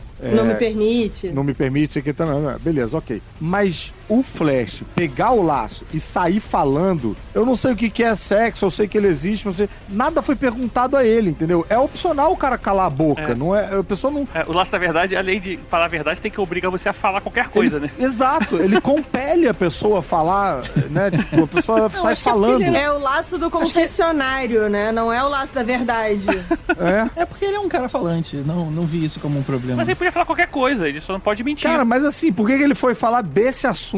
É, não sei, esquisito. Ele poderia puxar, tipo, começar a falar sexualmente porque ele tá olhando pra ela e aí ele diz o que ele tá pensando quando ele olha pra ela e aí isso en- encaixa no sexo e aí vai pra frase do. Mas ele pegar e do nada falar aquilo. É, É. torce um pouco as regrinhas do. Só pela piada ali. Piada. Divertido, mas ao mesmo tempo já tivemos isso aí lá no, com Aquaman, né? Sentado em cima do laço. Uma dúvida sincera que eu tenho, principalmente porque o laço dessa Mulher Maravilha, tipo, não tem ponta, por assim dizer. Tipo, não tem um lugar. Por- Ela nunca é afetada. Se amarrarem ela, dá ruim. Tipo, ela fala coisas também. Deveria, né? Ela já falou isso, quer dizer, nos quadrinhos, né? Nos quadrinhos eu acho que já teve esse momento, tipo, não acredita em mim, amarra o laço da verdade aqui e me pergunta. Já, já vi isso em algum momento que eu não lembro qual. Não é? Eu acho que por ela, por se- ser ela que insegura, eu achei que ela fosse É. imune. Não, eu acho que Não. na verdade ela é imune porque Mulher Ela Maravilha não não mente. É, É, simplesmente ela não porque ela mente. é sincera, pô. Ela não Pois é, mas se o laço é de, tipo, sair te compelindo a confessar os seus segredos mais profundos, Pois tipo, é, ela, isso é um ela no problema. mínimo teria que dizer, então, eu, eu transei com um desconhecido porque ele tava É. possuído pelo meu ex, sabe? Tipo, É, desculpa aí, galera, eu transo com cavalos. Podia ter rolado, inclusive, assim. Eu fiquei, eu fiquei na dúvida do porquê que. Ainda mais se o Flash fez uma confissão sexual, ela podia ter resolvido. Vocês estão incomodados com besteira, gente. Literalmente. É, tem tanta coisa ruim no filme, vocês estão incomodados com isso? Sacanagem. É, vamos, vamos voltar aqui. Vamos voltar. A cena onde ele religa lá o, o bate-computador e aí ele descobre que tem um casulo kryptoniano na Sibéria Eita. e vão lá. Não é o super-homem, é a prima dele. Ali já me deu uma coceira quando fala tem um casulo kryptoniano no Sibéria. No- minha cabeça já foi, entra foi o martelo. Já foi direto pra É, The Red também achei Sun que ia ser e o tal. super-homem Red, É, né? mas como é que você justifica nesse mundo? Mas, mas enfim, já pirei nisso aí, né? Mas não foi, mas tudo bem. Não deu tempo de reclamar porque apresentaram logo. Vamos seguir, vamos seguir. Mas no 952 não era uma coisa assim, que o Superman também foi pego pelo governo e tal. Acho que só que não foi soviético, acho que foi americano mesmo, né? E era mantido. Não, aí eu não, não sei. 952 eu não, não, É. não Mas assim, essa- eu fiquei animado também com essa, essa parte dessa cena. Falei, caraca, vai ser maneiro, vai ser maneiro. E a sequência de ação maneirinha também, né? Ver o Michael Keaton lá fazendo as ações todas lá, invadindo aquele, É, bem legal. aquele silo lá na Sibéria, com uns momentos de. Fora toda, toda a elasticidade dos personagens, por serem CGI de borracha, É. mas, Mas a- os Ah, mas momentos. por que, né, cara? Eram movimentos simples. Por que, que não colocou dublê fazendo, cara? Fundo verde. Porque o Michael Keaton tem uns 60 anos. Dublê, né? Mas é... Eu achei bacana ver o, o Batman do Michael Keaton. Eu, sei lá, não sei se foi uma projeção retcon na minha cabeça e tal, mas eu achei que a maneira de lutar tava parecida com o que eu lembrava do Batman do Tim Sim. Burton. E as- a, mistura entre ação e comédia nessa cena de invasão ali, porra, me atendeu muito. Achei muito legalzinha, muito divertido. É, eu também curti pra caramba. É. Bom, beleza. Resgatam a cara, né? Resgatam o corpo todo, não só a cara. Oba. Já, já que o Tibério parou, deixa eu falar uma curiosidade. Isso eu li no IMDB, não li nem, nem, nem o site brasileiro, não. O IMDB fala que duas atrizes brasileiras estavam no top choices pra fazer a Supergirl. Olha aí. Que seria Olha a Bruna. Marquezine e a Isis Valverde, só que por causa do Covid, elas não podiam viajar pra Londres pra fazer o teste. Meu Deus do céu, como a Uau. gente foi abençoado, hein, pelo Covid. É verdade, hein? Imagina. Ah, vai saber. Isso tá no IMDB, isso não foi coisa que eu li em site brasileiro, não. Isso tá, no- tá lá. E eu eu achei muito foda a personagem, assim, achei bem maneira a ideia e tal. Eu achei que não deu pra perceber nada, né? Ela não apareceu muito. Aquele uniforme eu achei que eu já tinha visto pra Superwoman, não pra Supergirl. E o corte É. de cabelo e tudo e tal. Achei legal. Eu, eu confesso que eu não achei que fosse ser a cara, né? Achei que fosse ser uma outra. Fosse essa Superwoman aí, que eu não sei a- aonde eu vi. Mas achei a menina com uma cara invocada muito interessante, assim. Muito legal de ver. É, assim. Eu achei que era tipo uma Superwoman mesmo, ou Supergirl, mas que fosse a filha do Joel. Tipo assim, não necessariamente. Sei. Porque como mudou tudo, o, o, o Kal-El nunca existiu, era, um, era uma É. menina, né? Nasceu uma menina lá e tal. O efeito tudo bem. macarrão podia chegar até Krypton e aí ao invés de. Exatamente, É, sim. Mas tudo bem, aí não era. Aí contar toda uma história diferente lá e tal. Mas legal, gostei dessa origem dela e desse esse drama de criação ali que você vê que ela pode quase se virar contra os humanos, porque ela foi muito maltratada pelos humanos. E é, É. o contato com o Barry que faz ela pensar: não, tem uns humanos legais também, porque o cara. E isso É, daí é, é, uma história é muito maneiro. foda se a DC não estragasse a porra toda falando que nesse universo o Zod ganhava. E aí é minha opinião pro filme. Putz, é, isso realmente. Isso realmente. Vou, vou chegar lá pra reclamar mais. Já vamos chegar lá. Nessa hora, depois do resgate, né? Os dois ajudam o Barry a recuperar os poderes. E aí eles se montam né, ali como time pra combater o Zod. É, ali eu achei meio estranho também, porque assim, uma parada que a condição sine qua non dos poderes do, do Barry, do Flash, é banhar nos negócios químicos. Ali é só raio, né? Tipo. Não, não, eles botaram Não, um negócio eles que fizeram. Não, o primeiro. O primeiro burri falar com ele. Não, aí depois é acho- raio, raio, raio até funcionar. Não, mas é que aí ele já tá molhadinho, né? É, eu achei que tinha uns, uns produtos químicos ali também. Ah, continuou besuntado, tava valendo. Entendi. Tipo, ele já tá coberto de químico, aí vamos. É, nessa hora eu, eu tô aceitando. Porque também se eu ficar justifique- questionando isso, também fudeu. É, enfim, eu escolhi questionar isso ao invés de questionar bate-pipa.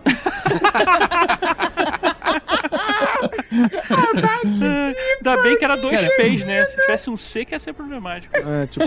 Assim, Caralho, por que, que o Bruce Wayne tá numa mansão empinando uma pipa do Batman? Será? Caraca. a continuação dessa cena, cara, levou uma piada que eu achei muito boa, né? Porque a gente teve aquela história do, do o Barry novinho, né? Devolve o uniforme pro Barry original e aí ele pega uma roupa de Batman e ele mesmo customiza. Só que Aham. na primeira cena de ação, ele tenta olhar pros lados e a máscara de borracha não, não consegue, cara, porque ela é toda dura. No Cara, avião. achei. No avião é muito eu achei engraçado. muito bom, porque o Batman do Michael Keaton era, era assim, ele, ele girava o corpo inteiro, cara. Muito É, bom. Muito bom, muito bom, muito Foi, bom. acho que a piada que eu mais ri do filme foi essa. E vocês repararam, falando também um, um humor meio visual, que o Ezra tem uma ondinha meio de ficar com a boca cagada? Tipo, no, quando ele leva o raio lá junto com o, o Barry 2, né? Com o Burrow, ele fica meio com sanguinho muito tempo com a boca cagada, depois o outro com a boca chamuscada. Aí quando nesse aí também que ele toma os raios, ele tem, um, ele tem uma tarazinha de, de Um sujar a boca. É, fetichinho aí de, de sujeira. Não na- tinha queixo. reparado, não. Não tinha reparado, não. É, reparem, reparem. Meu novo pet peeve depois de cabelo é maquiagem. Bom, e aí eles se juntam lá, né, pra enfrentar o Zod, só que É. dá tudo errado. Sim, ali eu tive uma questãozinha com o filme que eu tava achando que a, a- quando a gente apresenta Michael Keaton, apresenta Carlos Orel, né, eu tava achando que, porra, bacana, a gente vai ficar saltando de universo a universo, multiverso a multiverso, mover, vamos poder ver um pouquinho de Batman Beyond. Eu achei que ia ser o início. Aí, pelo avançado do filme, e vendo a galera se juntando pra resolver o problema, eu- eu- aí eu entendi, tipo, ah, não, vamos ficar só nesse. Vai ser só isso. Isso me decepcionou um pouquinho dessa sensação de que, porra, enquanto a Marvel já tá surtando o cabeção com, porra, não é um Homem-Aranha, é três Homem-Aranha, não é um Aranha Verso, é trocentos Aranha, tem bota Tiranossauro Rex de Homem-Aranha, o caramba, e taranã. eu achei isso meio... Ah, cara, eu acho que se colocasse mais Batman né? ali, ia parecer meio plágio, não, não acha não? Acho que a gente ia ficar meio de nariz torcido. Cara, eu só eu entendo, mas eu acho que, porra, mais uma vez ficaram um passo atrás. Tipo, enquanto a gente tava, eu me lembro de ter tido essa sensação, enquanto a gente já tava vendo homem, o Hulk socando um, um uniforme de esmaga Hulk do Homem de Ferro, a, a DC tava apresentando o símbolo do Batman com o símbolo do Super-Homem no, no teaser, entendeu? E a gente já tava. A gente já andou. A gente já correu e a DC tava andando. É, é eu tive é essa é o- É a sensação. penalidade de sair atrasado, né? É. É, e engraçado que na verdade a DC saiu na frente, né? Porque os grandes filmes de heróis sempre foram delas. assim. Começaram. É. Não, e nos quadrinhos também. A Mas brincadeira. é questão de universo. Criar um universo, a Marvel veio muito antes do que DC. Nos quadrinhos, a brincadeira de pular de universo para universo, crise das infinitas terras, isso é marca da DC, não é marca da Marvel. Marvel deu uma roubadinha nisso aí, passou na frente, e é isso aí. A Suzy lançou antes da Barbie. Bom, mas vamos, vamos pro ponto que o Zod mata geral, né? Ele, ele acaba matando a cara, ele extrai lá o codex kryptoniano É, o do cur- sangue dela. Curioso que a cara dele tá meio morta mesmo. O Batman, ele também morre porque ele não consegue lá se ejetar da nave e ela acaba explodindo. E aí os dois ficam lá, tipo assim, pô, a gente não consegue enfrentar esse cara. E dramático, né? A morte do Batman, achei dramática, cara. É, É, é. Eu, é. eu sofri junto com o Barry naquela ali. Fiquei meio angustiado também. Ele Tudo grita um não muito intenso ali, achei, porra, sofri isso. Eu entendi, me deu vontade de voltar no tempo. Agora, vem cá, é, o, o- o Zod e os, os Kryptonianos, eles não Aham. descobrem que eles ficam mais poderosos quando eles tiram a, a máscara de respirar, igual o Kal-El fez? Não tem uma parada dessa? Não lembro, cara. Não lembro, ninguém se importa com esse E eles filme. estão super poderosos no filme com essa máscara. É, mas acho que se eles tirarem a máscara, dificulta bastante a vida de quem tá usando filtro de Instagram. Ah, e é outra linha do tempo, e pronto. beleza. Tá Nessa bom. linha do tempo eles são lerdos. É, nessa linha do tempo, eles eles estão debaixo d'água. É porque a cara tá sem máscara, mas tudo bem, whatever. É não, só mas pra- a cara já tava ali na. Mas ela é mais fraca que eles. Ou ela já tava ali na atmosfera já há bastante tempo, né? Sim. Que é a Ah, tudo desculpa pro Superman não precisar. Que ele já tá lá há muito É, tempo. a parada é o filtro, né, bro? É o CGI. Vamos facilitar o CGI. Afinal, tem que trazer o Michael Shannon de volta. Michael Mas Shannon eu- já passou uns anos desde que ele, que, que ele fez aquilo. Mas eu me amarrei no, no Batman enfrentando o grandão, mas aí é na segunda vida dele, né? É, e de É, toda é, forma, o. Michael Shannon é, é amassado desde antes. Então, tipo, zero problema ele ser amassado nesse filme também. Ele já. já... E aí, dentro da piração do tipo, vamos descaralhar, já, né, a teoria do Noodle verso lá, se te falta do cara grandão, de repente abriu a máscara e seu apocalipse, sabe? Bota alguém pra ser esse cara grandão diferente, sabe? Me dá mais. Me dá mais. Você tá viajando demais, cara. Não, viaja não. Ué, claro que eu tô viajando. Parece um Bane ali do lado, né? Porra, já pensou. Não, tem uma cena tipo o Bane, né? É, é, isso. isso é mais... Tem uma cena que o Flash. Tem? O, o- tem. Na verdade, o Flash novo, o, o Flash de 18 anos, ele pega um kryptoniano e quebra com Ah, E ele dá uma faz, benizada, é. É, ele faz o, o, o mesmo bem. movimento. Mas podia ser o Kryptoniano grande fazendo isso numa das No mortes Batman, do né? Batman, né? Porra, né? Aí tudo bem. Isso é melhor. Isso é bem maneiro. Eles não param pra pensar, não, bicho, na hora de escrever roteiro. Porra, podia ser. Eles não falam com a gente, esse é que é o problema. Se eles ligassem pra gente, a gente faz um grupo de WhatsApp, porra, a gente dá umas sugestõezinhas ali, o filme melhora bastante. Manda o roteiro pra cá que a gente te devolve amanhã. É, a gente aí. vai ler, vai fazer anotações e vai te devolver. Bom, aí nessa hora os dois percebem que eles não têm o que fazer, né? O cara matou todo mundo. E aí eles voltam no tempo pra salvar os dois. Só que eles não conseguem mudar os destinos. Os dois acabam morrendo em toda ação. E essa lenta realização do Barry eu achei também interessante, assim. Ele meio que olhando e falando, não, peraí. Aí o cara já foi, É, já voltou. é. Falou, pô, fui sozinho dessa É, vez. E maneiro, ele isso percebendo, vendo os mundos dando chabu em volta, né? É, isso foi bem legal. O Barry, ele percebe que não vai mais adiantar, ele desiste. Só que o outro, novinho, ele entra num conflito. Ele fala, não, vamos continuar tentando. E a gente vê, né, ele sempre falhando e o multiverso começando a entrar em colapso. Ele remete àquela cena que parecia que era gratuita lá, daquela prova de matemática, aliás, horrorosa. Nunca vi uma prova de matemática desse jeito. Quantas equações você pode fazer que o resultado dá 24? É uma coisa assim. E o moleque tá pirando com. Isso não se É. faz com a criança. Com o resultado. E a mãe fala, tipo, cara. Eu já vi alguém no Twitter também falando, porra, mais um conselho merda de, de pai na DC, né? Do pai do super-homem foi tipo, não, filho, de vez em quando é bom a gente se matar no, no furacão. E o da mãe é meio tipo, ah, tem hora você tem que desistir mesmo. Tem que largar a mão. E, e aí remete àquela cena, ou seja, aquela cena não fica pendurada solta ali atrás e tal. E, e ele usa isso pra explicar pro Barry Burrow, mas não adianta.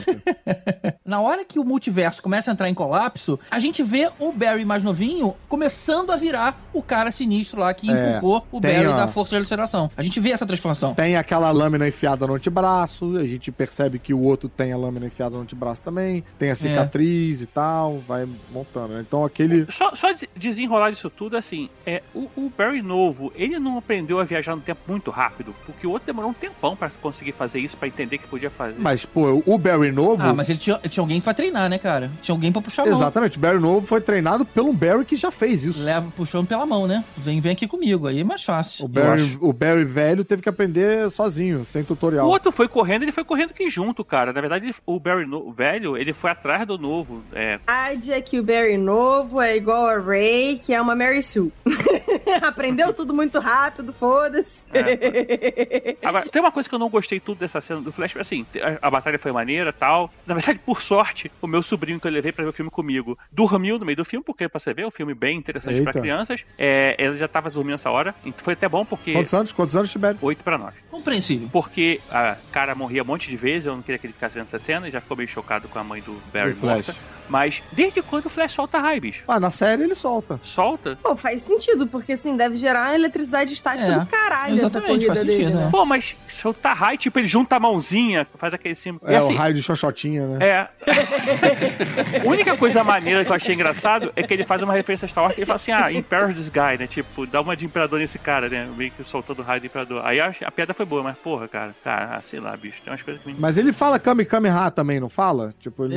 Eba. não lembro agora. Mas Acho- fala, ele fala. Ah, ele deve Fala fazer nada. todos, todas Não as fala, fa- não? Eu acho que tem sim um- uma coisa dessa. Acho que tem, ele fala, vamos, faz Sério? um Kami Kami Ha. É, ele fala, faz um Kami, ele faz uma parada assim, uma, uma referência a a anime. Olha Eu só. tenho quase certeza, se você é ouvinte, lembra dessa parte, por favor, senta o dedo lá no nosso podcast na Gran, no pod, arroba podcast. Bom, e aí o, o nosso Flash explica pro outro a situação, né? E fala: o jeito de acabar com esse ciclo paradoxal é deixar a mãe dele morrer. É, não, não, e é bizarro, né? Porque é meio que ele tá falando assim, o jeito de a gente acabar com isso é o te matar, pô, é você deixar de existir. É, porque na verdade o universo todo dele vai deixar de existir, né? Na verdade, a Terra vai deixar de existir porque os é, kryptonianos vão terraformar a Terra e tal. Isso. É, não, e ainda tem uma parada assim, que ele tá percebendo. Aí a gente tem, num segundinho, o que eu queria ter tido no filme todo, que é ver aquelas bolhas. Ele vê que aquilo tá começando a destruir outras realidades. Então aquilo é um problema não só é,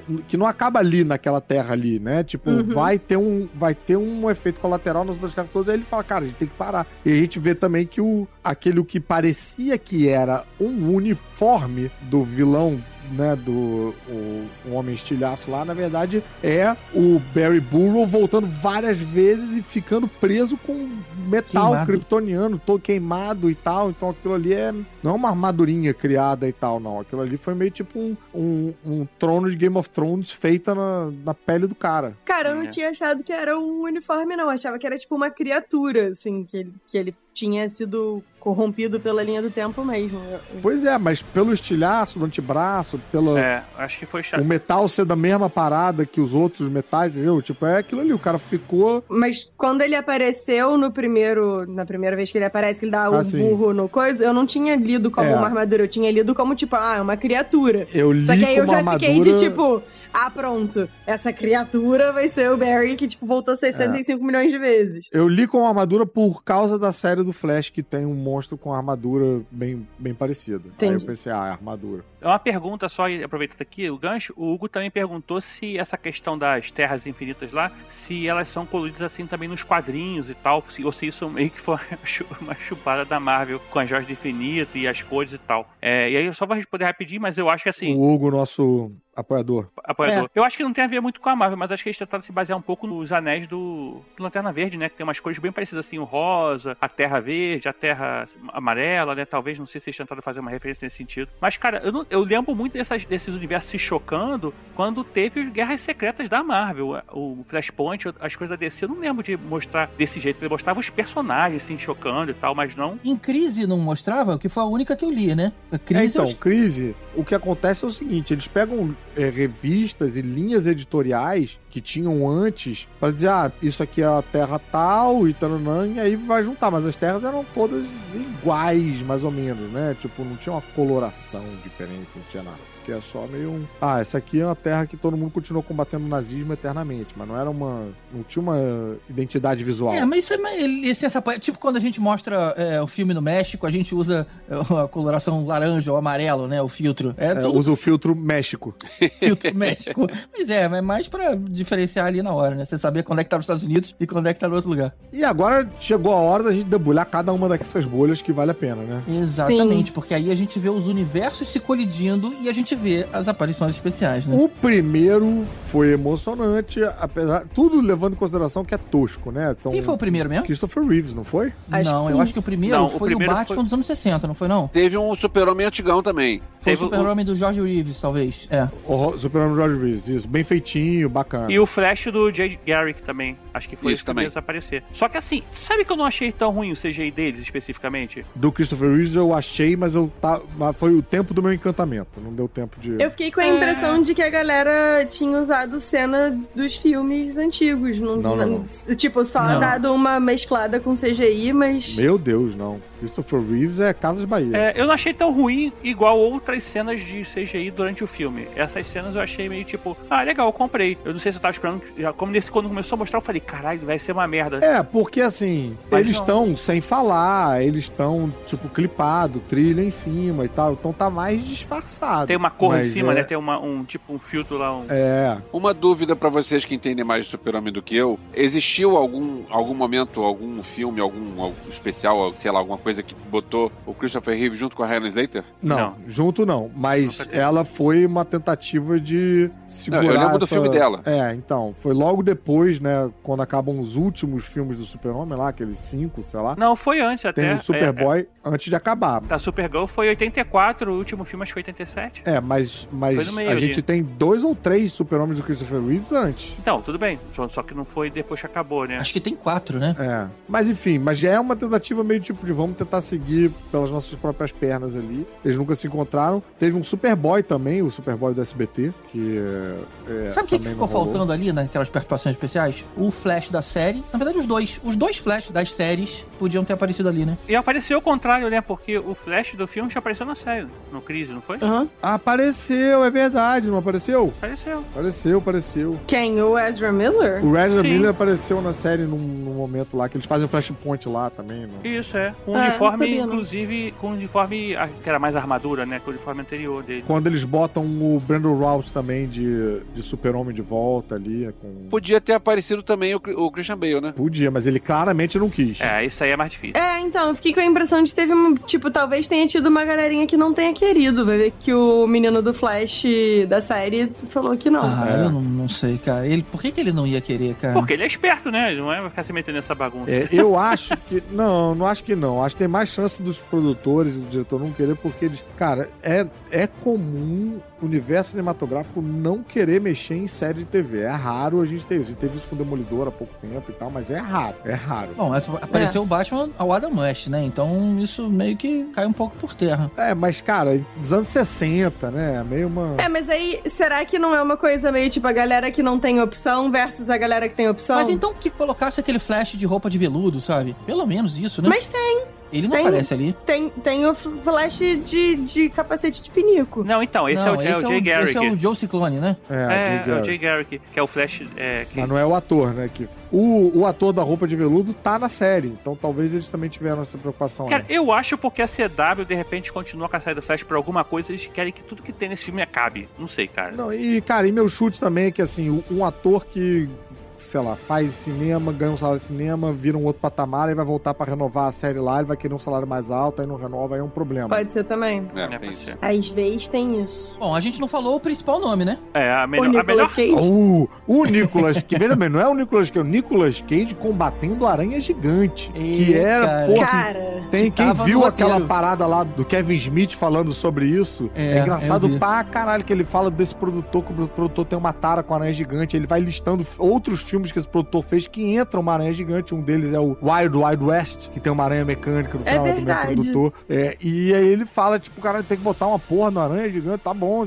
E aí tá lá, brother. O, Ah, achei muito maneiro, cara. Essa foi a melhor cameo pra mim. o bicho. Nicolas Cage, que tá com um uniforme parecido com o do Super-Homem do Tim Burton também, tem esse documentário aí, né, do, desse Super-Homem que nunca aconteceu, lutando com uma aranha gigante. Esse momento foi, porra, foi, Cara, foi a referência duplo carpado ali. Eu tava na sessão de imprensa, que é uma sessão que costuma ser um pouco mais comportada do que o normal, mas em filme de super-heróis sempre tem a galera que é fã. Foram dois momentos que a galera perdeu a linha. Foi quando apareceu o Christopher Reeve e quando apareceu o Nicolas Cage. Quando apareceu o Nicolas Cage, pra mim foi muito engraçado. Foi assim, eu tava tipo, caralho, mó chuva de fanservice, sim, caralho, que irado. Aí eu ia lá, um super-homem de cabelo comprido, aí meu cérebro, tipo, processou a informação, aí eu, caralho, um super-homem de cabelo comprido, não acredito. Aí virou e era ele, eu tipo, caralho, é o Nicolas Cage, eu vou pirar. Ah! Foi muito bom, fiquei muito feliz. Foi, Foi foi foda, foi foda. o momento que eu chorei e fiquei emocionada. Foi foda, valeu bem o filme, É cara. isso. Foi foda. É, essa É, ce- parece que o diretor, ele deu uma entrevista dias antes da estreia e falou que ia ter o Nicolas Cage, o que mostra que ele não é um cara legal, porque ele falou troço ruim. Ah, pô. Oh, mas que maluco Ah, cuzão que também, mané. né? É, brother, caralho. Pois é, isso não, não é legal você saber antes. Agora, eu vi,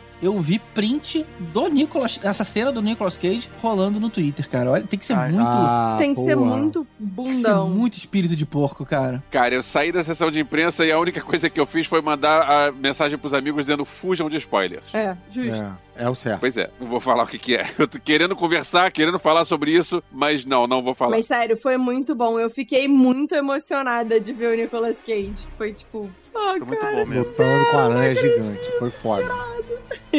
Concretizou o sonho, né, do Nicolas Cage, né, de ter, de ter feito isso. Ele pelo menos ficou ali por alguns segundos fingindo que fez. É, oficializou, né? Aí voltando, né, pro meu sobrinho lá que tava dormindo essa hora, não viu nada, mas, cara, essa cena não ia fazer menor sentido pra ele, nenhuma Não, dessas cenas. não. porque, Não. assim, é só fanservice, cara, só. Assim, ia ser um monte de super-homem e coisa e tal, e ia ser uma cena muito normal. E eu, e assim, eu acho que esse filme realmente se pegou muito desses cameos, cara, no... no- É. Mas assim, esse eu acho que ali. seria só interessante, porque como a, a Nádia falou, é um super-homem de cabelo comprido, é outro uniforme, é outro ator fazendo meio tipo, ah, tá. É, tipo, ah, é diferente. Acho que atende. E não é tempo suficiente pra, pra você ficar meio. Tá, mas por que, que eu tô vendo? Por que eu tenho que ver isso? Não, é segundos, né? Segundos. É, e, e uma dúvida sincera, tipo, seu sobrinho, né? Afiliado, sobrinho. Seu sobrinho, tipo, tipo, pescou o Tobey Maguire no, no Homem-Aranha? Porque às vezes também, tipo, Não, ali não pra ele também também, já não. não fez sentido. Ah, então. Não, tudo bem, eu tô só dizendo que assim, Ah. que o- o- eu não sei, a sensação que dá quando eu chego, até eu falei isso no episódio do Aranha Verso, quando eu chego lá na creche do meu filho, talvez o moleque na rua, tu vê uns três Homem-Aranha, bicho, e fantasiado do Homem-Aranha do Miles Morales, e tudo bem. E cara, a DC tá perdendo muito, cara, ali com isso, assim, eles estão andando muito atrás, inclusive Ah, não, nessa faixa sim. etária, assim, mais nova. A, a Marvel criou esse, esse multiverso aí, esse- essa fase. Perderam uma oportunidade de ter a DC Super Hero Girls, por exemplo, uma parada que atende, Pô, né? cara, muita parada, sabe? Que atende essa molecada. O próprio Birds of Prey foi meio bolado, assim, meio. Pô, cara, sei lá. Esse filme, de modo geral, eu não achei que tenha sido pra um público mais novinho, não. Ele foi, tipo, pra Não, um não é, público mas da minha assim- idade pra cima, tá ligado? Tipo, não acho que tenha sido.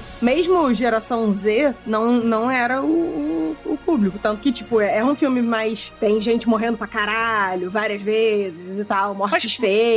Então acho que. Mas olha só, não é meio estranho alguém. Um, pro- cara, sei lá, eu pensando, um projeto da DC pro futuro, a gente pode até falar isso depois, mas um projeto da DC pro futuro que você fala que o filme que vai mudar aí, que vai dar início ao DCU e tal, começar com uma parada que você já pega um público velho e não tá pegando um público novo. Não deve ser, não deve É. fazer um projeto com um público Tá novo, errado. cara. Mas isso é a despedida, cara. É, eu acho que eles acabaram fazendo como despedida, até porque, tipo, assim, aí depois o James Gunn ainda por cima assumiu o controle do DCU e disse, ó, essa porra toda, foda-se, não, não, isso aqui, nada disso vai entrar em nada, É, não é início, é fim. é, esquece, é fim. Assim, originalmente, lá atrás, o, a ideia era o Flashpoint dar esse, tipo, novo start, mas, mas não vai ser. Pô, e em termos de fim, muito mais maneiro do que o fim do X-Men na mão da Fox lá, que não arrisca Sim. nada, que Ah, não, é, isso é. sabe, não tenta nada. não é inventivo. Não- é, não dá uma pirada. ah, já que a gente tá fechando a porta, porra, tasca aí tudo que você quiser de mutante que não apareceu ainda. Não, é todo um filme morno. Esse aí eu achei mais ousado. É, a gente falou mal dele lá atrás.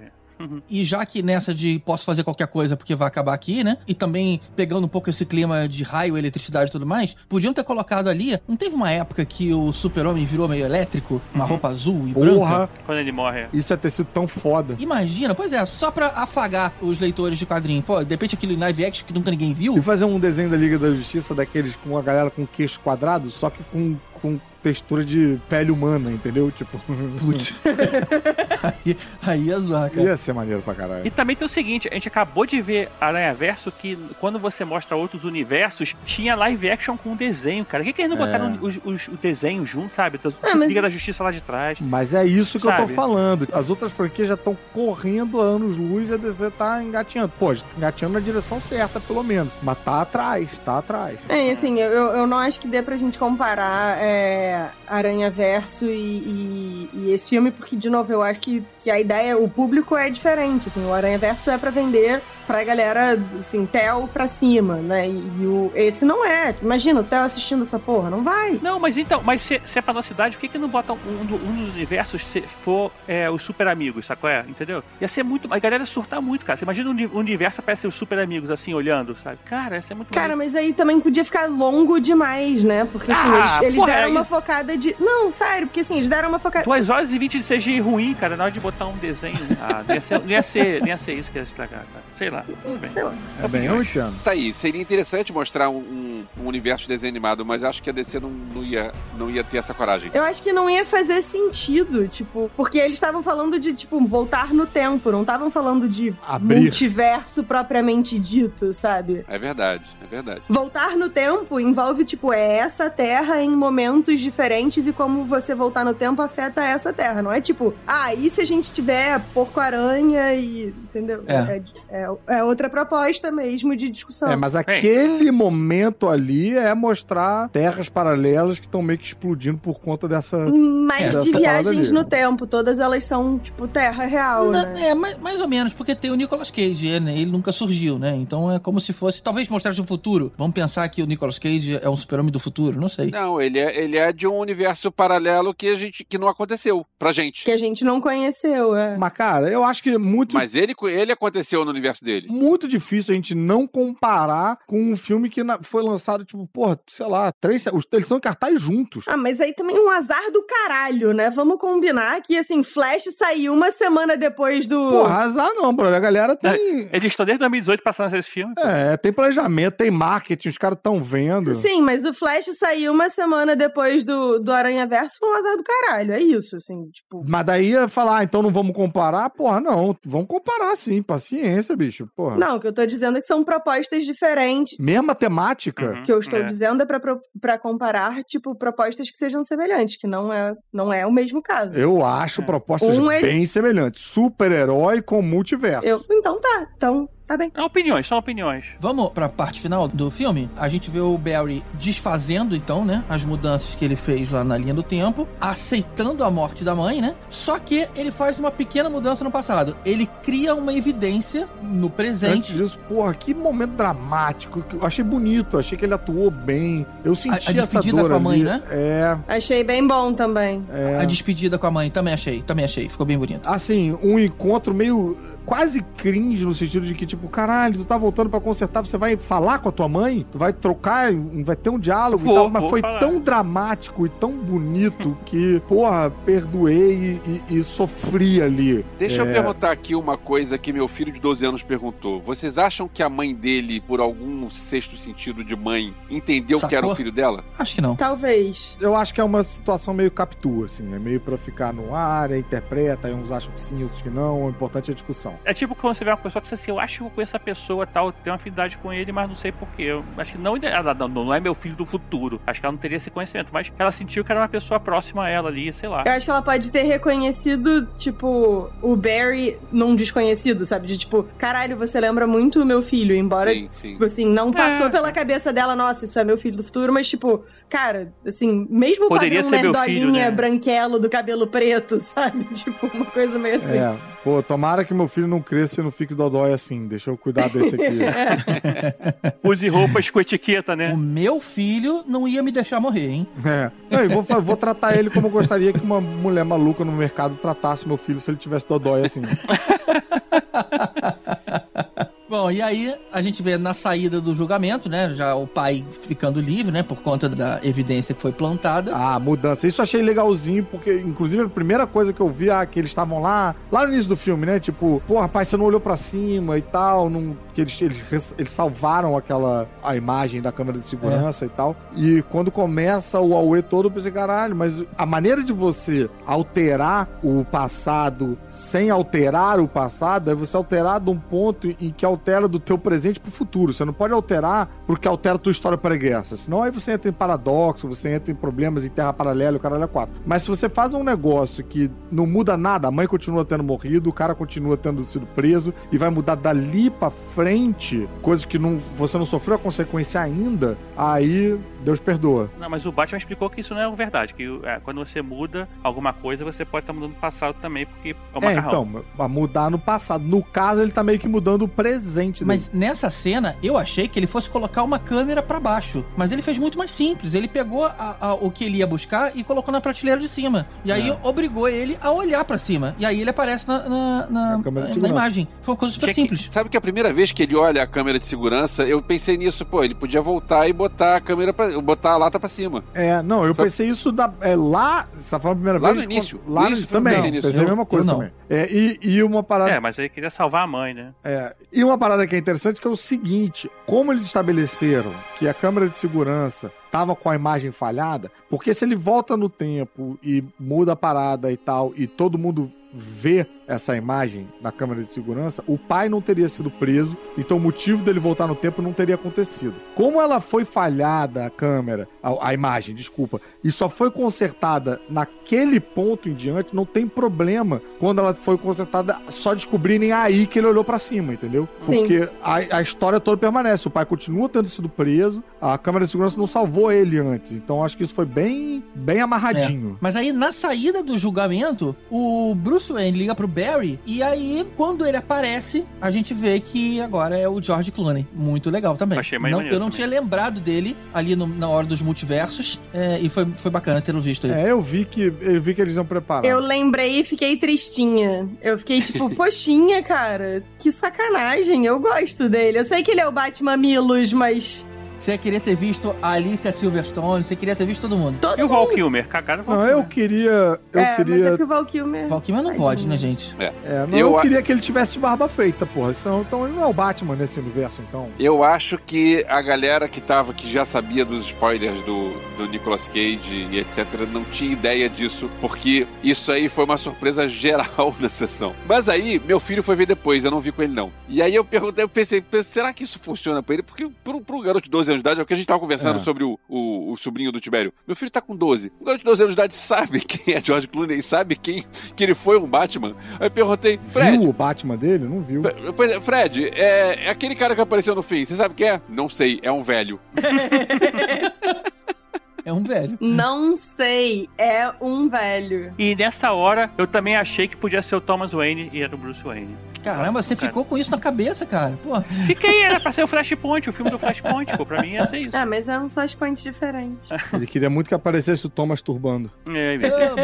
Mas eu acho que o objetivo disso é deixar claro que não é mais a nossa linha temporal, né? Ou seja, é uma outra coisa. É, o objetivo É. é. fazer uma piada nos 45 do segundo tempo, o filme acabou. Se você. O- Se você parar Não, pra pensar, não. estraga toda a história toda da- dessa porra toda. O quê? Ter o George Clooney? Mas não, é, É. porque a, mu- a mudancinha que ele fez afetou, cara. É o efeito borboleta. É isso. Mas aí o que mais afetou, e enfim, aí então ele tem que desfazer essa mudança, aí não É. adianta nada e tal. É, mas é exatamente isso. É, é amigão, sua vida não, não vai ser fácil. Foda-se. É, exatamente. E acabou mesmo, né? Eu- Tanto que na cena pós-crédito, a gente vê uma coisa idiota. É o, é, o, é o Barry falando pro Aquaman como é que foi essa aventura aí de viajar pelo multiverso. Não tem por que ter um gancho. É um universo que vai ser descontinuado. E também pra lembrar que no fim do ano tem um filme do Aquaman. Também É tem isso. E fraca essa cena, não, Fraca. nem é Totalmente, totalmente. Nem, é, nem é importante, nem é É, interessante. eu li que, na verdade, eles chegaram a, a gravar três finais pra.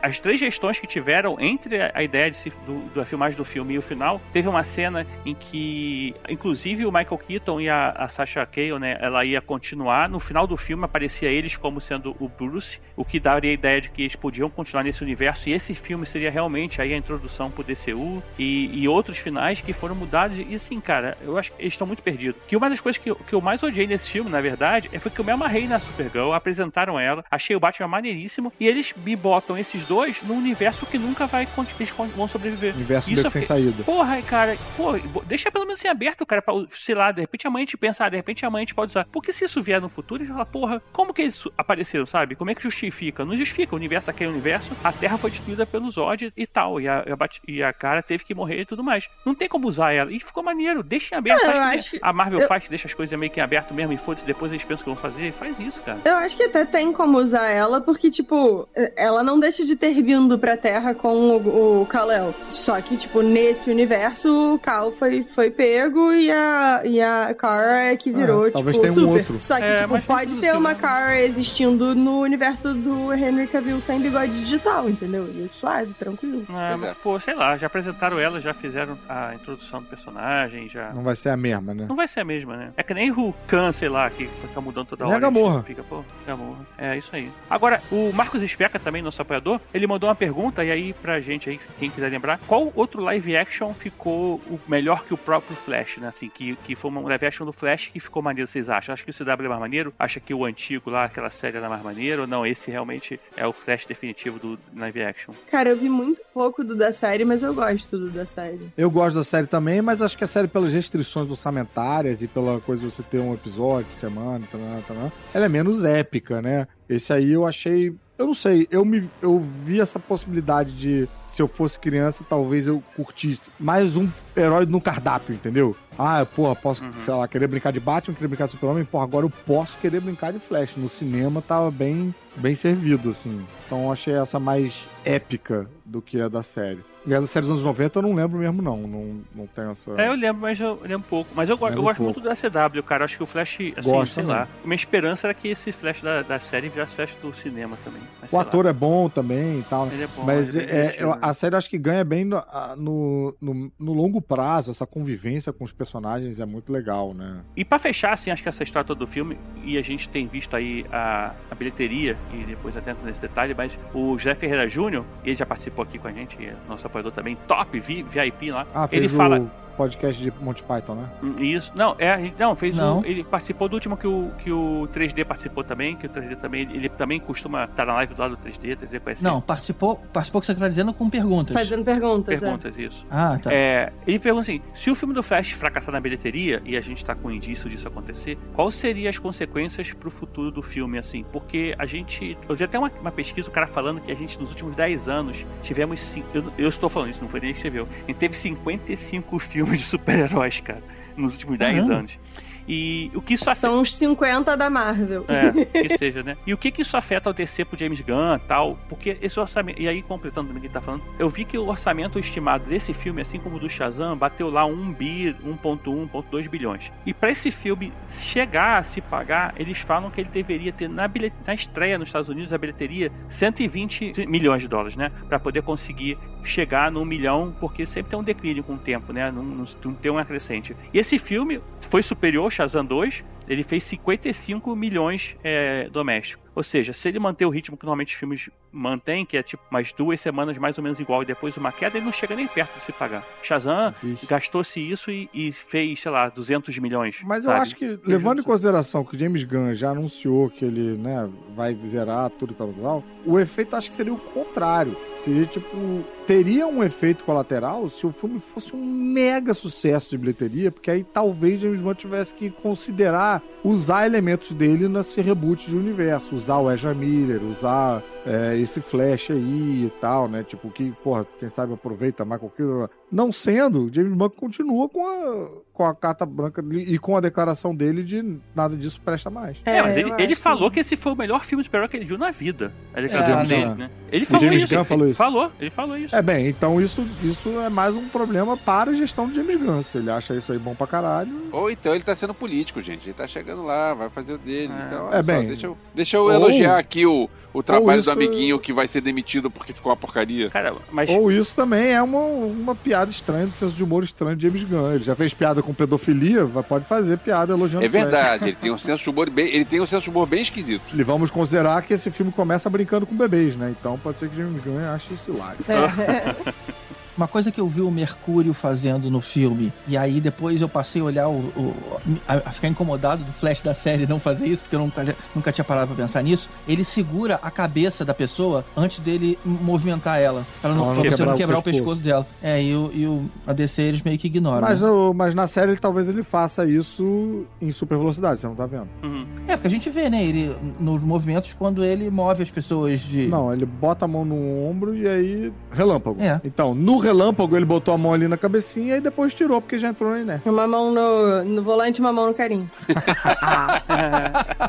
Tem até uma cena que representa um pouco isso no, na, no filme, nesse filme mesmo, quando ele entra na velocidade e fica meio uma aura azul em volta dele, que é tipo, ele gera um campo de força e tal. Então, é, acho que né, no- esse flash é, não teria tanto esse problema, porque é como se ele, é, a pessoa fosse protegida, sabe, pela sua super velocidade. Mas a- aonde que mostra essa aura azul? Quando ele No- corre no ao filme. longo da cena. Ah, é, não reparei, não. Ele meio que consegue gerar um campo de força, porque não é pra tudo que ele faz, não. Por exemplo, o neném do micro-ondas, ele só, tipo, bota o micro-ondas em volta e fecha a portinha. Mas tem outras coisas que ele, tipo, encosta e aí pega meio que, tipo, vamos comigo. E aí ajeita e depois ele fi- solta e, e fica sem a aura. ficar meio com o campo de força dele, né? Esse engraçado se ele apertasse a tecla pipoca sem querer, né?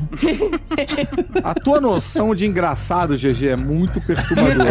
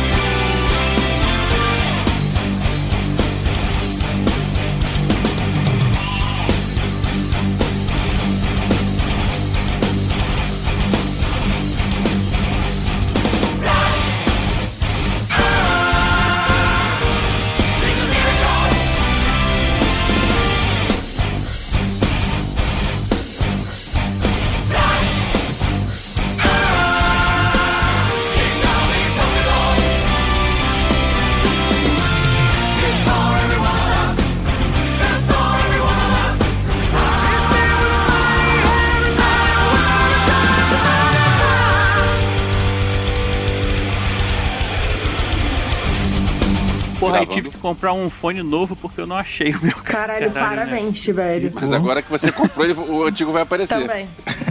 Não, eu nem, eu, nem, eu nem procurei mais, que eu, eu falei, não, vai que acontece isso. Eu ia ficar muito bolado. Você vai ver teu filho brincando com, olha só papai que eu achei. Não, cara, tem um quarto aqui que é só caixa. Assim, não tá entendendo. Been there, done that. Vamos lá então. Just a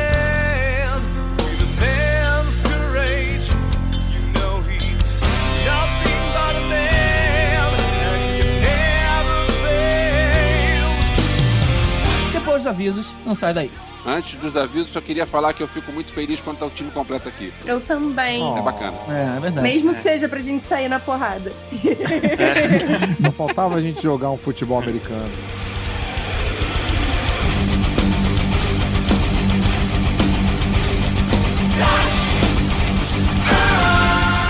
E eu vou encurtar bastante esse podcast dizendo que o, o- o problema do filme são os efeitos especiais. Então, fechou, beleza. Até amanhã. Vamos lá. Elvis, não esquece, não esquece de, de cronometrar, que hoje eu tô aqui. Comprometer. Vamos comprometer tudo. O GG deve ouvir a gente comentando no episódio que ele não tá falando esses filha da puta, né? Ele nem ouve, Não. você acha? Não, eu, eu ouve. tenho que ouvir pra editar. Inclusive, reforço. É como se fosse pedido. podcast de outro grupo, assim, de outro, outra marca. Não, vem cá, eu reforço o pedido aí pra vocês. Sempre que eu não tiver, lembrar de pelo menos dividir em blocos, cara. Porque É, eu- eu... fico perdido. Eu lembro sempre no final, Eu não tenho onde encaixar uma música, eu não tenho onde fazer a Não. marcação de anúncio, né? A Omni, né, pede pra eu ter uma marcação de anúncio no meio do, do episódio. Se vocês não fazem um bloco, o dia que entrar o anúncio vai entrar no meio da fala de alguém, né? É isso aí, vai entrar melhor fora. Quando, quando você não tiver, é piroga, é uma canoa um tronco só e é isso aí. Entra e segue o fluxo. É o piroguest. Thanks.